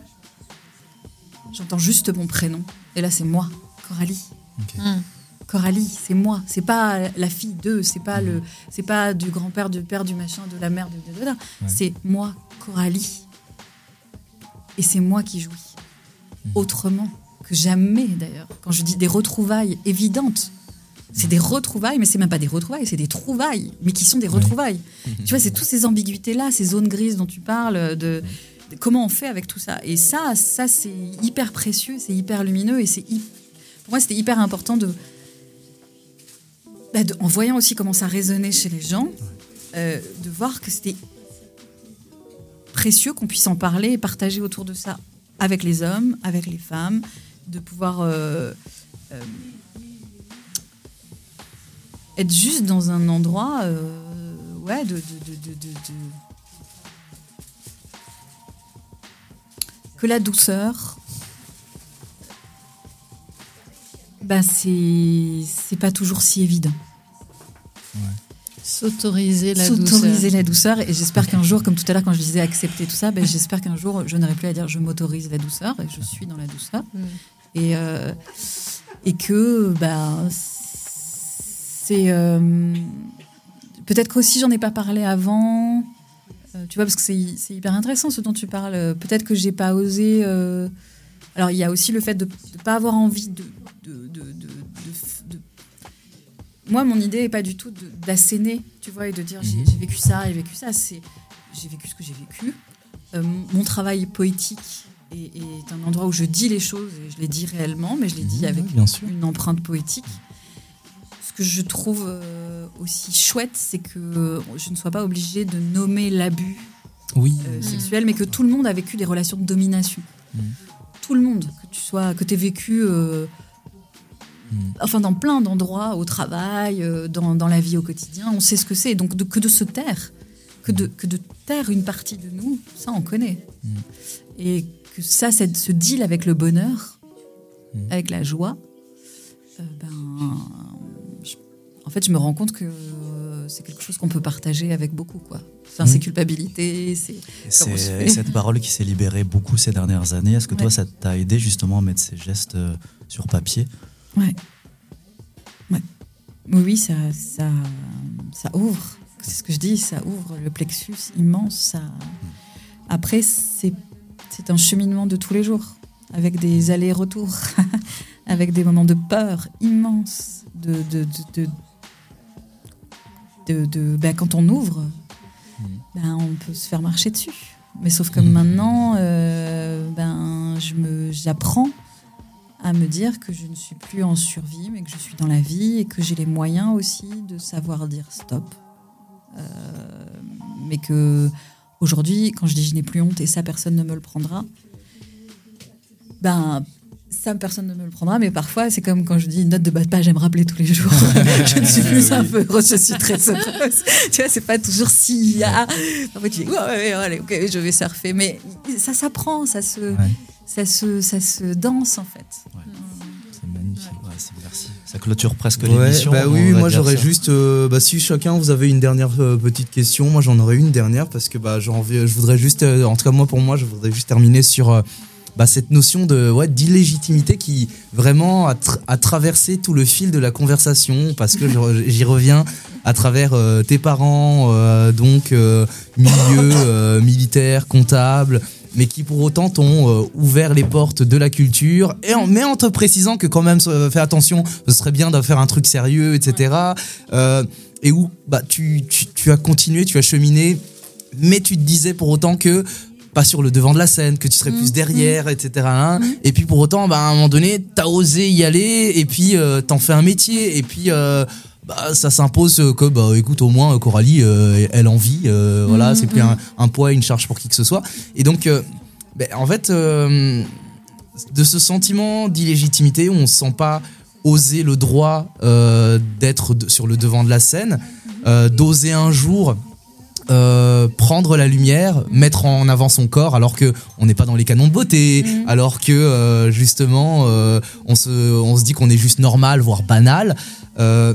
Euh, bah au final, avec tout ça, euh, ça fait quoi de leur donner à tous tort Est-ce que tu as l'impression ou pas que c'est le cas Parce qu'au final, euh, quand même, euh, bah, bah Coralie, euh, Coralie, c'est Coralie maintenant. Voilà. Et ouais, euh, bah ouais. Euh, ça fait quoi? Ça fait. euh, Et là, évidemment, euh, j'aurais envie de te chanter Ça fait rire les oiseaux. ça fait chanter le soleil euh, qui est en moi. Euh, non, c'est En fait, je ressens. euh, y a, je ressens beaucoup de, de- de gratitude pour les gens qui sont autour de moi, qui m'accompagnent depuis tant d'années et qui ont tissé le chemin avec moi vers ça, vers ce chemin euh, voilà, de, de joie. Il y a aussi le fait de dire euh, bah ouais, ouais, je suis là quoi, ouais. Ouais. Coralie, c'est une meuf qui compte. Notez-le bien. Ok? Mais tu sais, ça, c'est marrant parce que quand, euh, quand tu. Justement, faire descendre dans le cœur les choses chouettes, c'est euh, c'est quand même quelque chose. Et là, quand le livre est sorti, euh, en fait, de le voir en librairie, de voir euh, que euh, ben là, ça va être. euh, Je vais le jouer au musée de la Halle Saint-Pierre et exposer en même temps. qui est un lieu si, important aussi pour moi, où j'ai exposé des, des dessins et des toiles qui sont des gestes d'avant. Euh, c'est hyper euh, précieux de voir comment c'est reçu par les gens et tout. Je me dis, ah tiens, euh, c'est quand même fou, quoi. C'est quand même génial.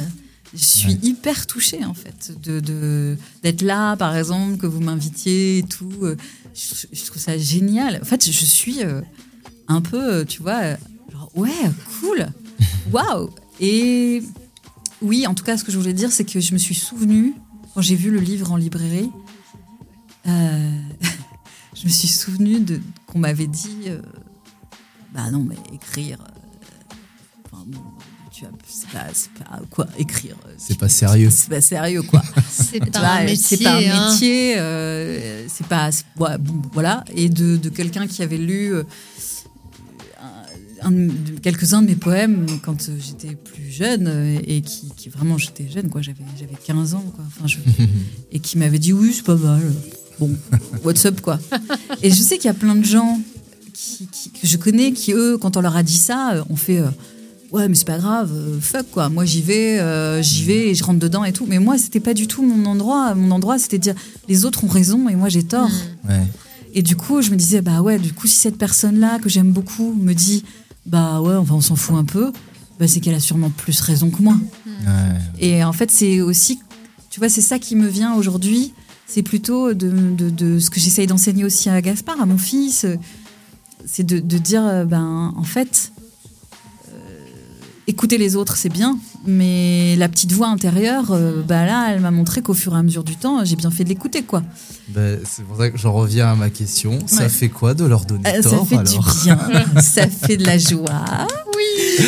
Ça fait de la respiration et parfois quand la respiration se heurte, se, se coupe un peu parce qu'on a peur encore de déployer les ailes comme les ailes des cormorans. Eh ben, euh, ben on, essaye de se redire euh, joie quoi, respiration.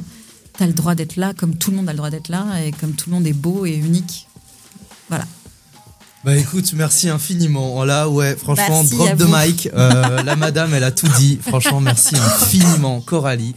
Euh, pour euh, ta poésie parce que bah voilà le podcast littérature il est là pour ça pour rappeler que bah, la poésie elle nous appartient à nous. Elle appartient pas à l'Académie française au Goncourt euh, qu'on te souhaite si un jour ou tout autre. Mais avant tout elle t'appartient à toi et à nous tous parce que eh bien la langue elle nous appartient et on l'enrichit à chaque fois qu'on se permet de la tronquer et de la trahir. Et avec ta poésie eh bien non seulement tu trahis la langue mais surtout tu te l'appropries. La poésie c'est nous. La poésie c'est toi Coralie. Merci infiniment Merci d'être venu. Merci à vous, merci à vous trois.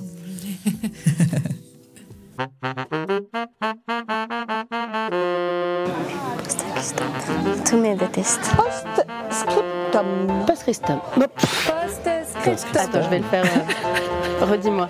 Post-scriptum. Post-Christophe. Il a les chauds. Post-scriptum. Post-scriptum. J'arrive pas pour celui-là. Allez, on fait à deux. Post-scriptum. PS, c'est plus simple.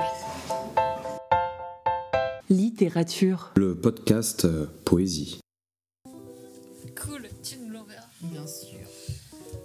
Audio guide, nous venons de faire un selfie et euh, mention spéciale parce que Coralie est la seule qui a fait une duck face sur la photo. Donc, euh, voilà. Ça, c'est un truc avec les femmes debout qu'on fait tout le temps. On fait toujours nos connasses. en se faisant des. Avec le. tu vois Genre. Euh, Oh, elle est trop bien. Franchement, je pense que c'est ça que je vais garder pour le, pour le Non. off à la fin. Ah oui, c'est trop drôle. Non. Le brrr de aussi de Fanny Ouais. qui est pas mal. Vraiment, c'était mi-pigeon, mi-racaille. Un peu entre les deux. Ah vois. bah voilà, le Attends, pigeon, le, le temps de prendre sa place, hein, comme on dit. On est classe. les poètes on savent toujours tout sur tout quand on les écoute. Mais bon, on va dire pour moi, euh, c'est un espace de liberté où j'ai rencontré énormément d'amis. Voilà. Et dans lequel j'aime retourner régulièrement. Littérature. Le podcast euh, Poésie.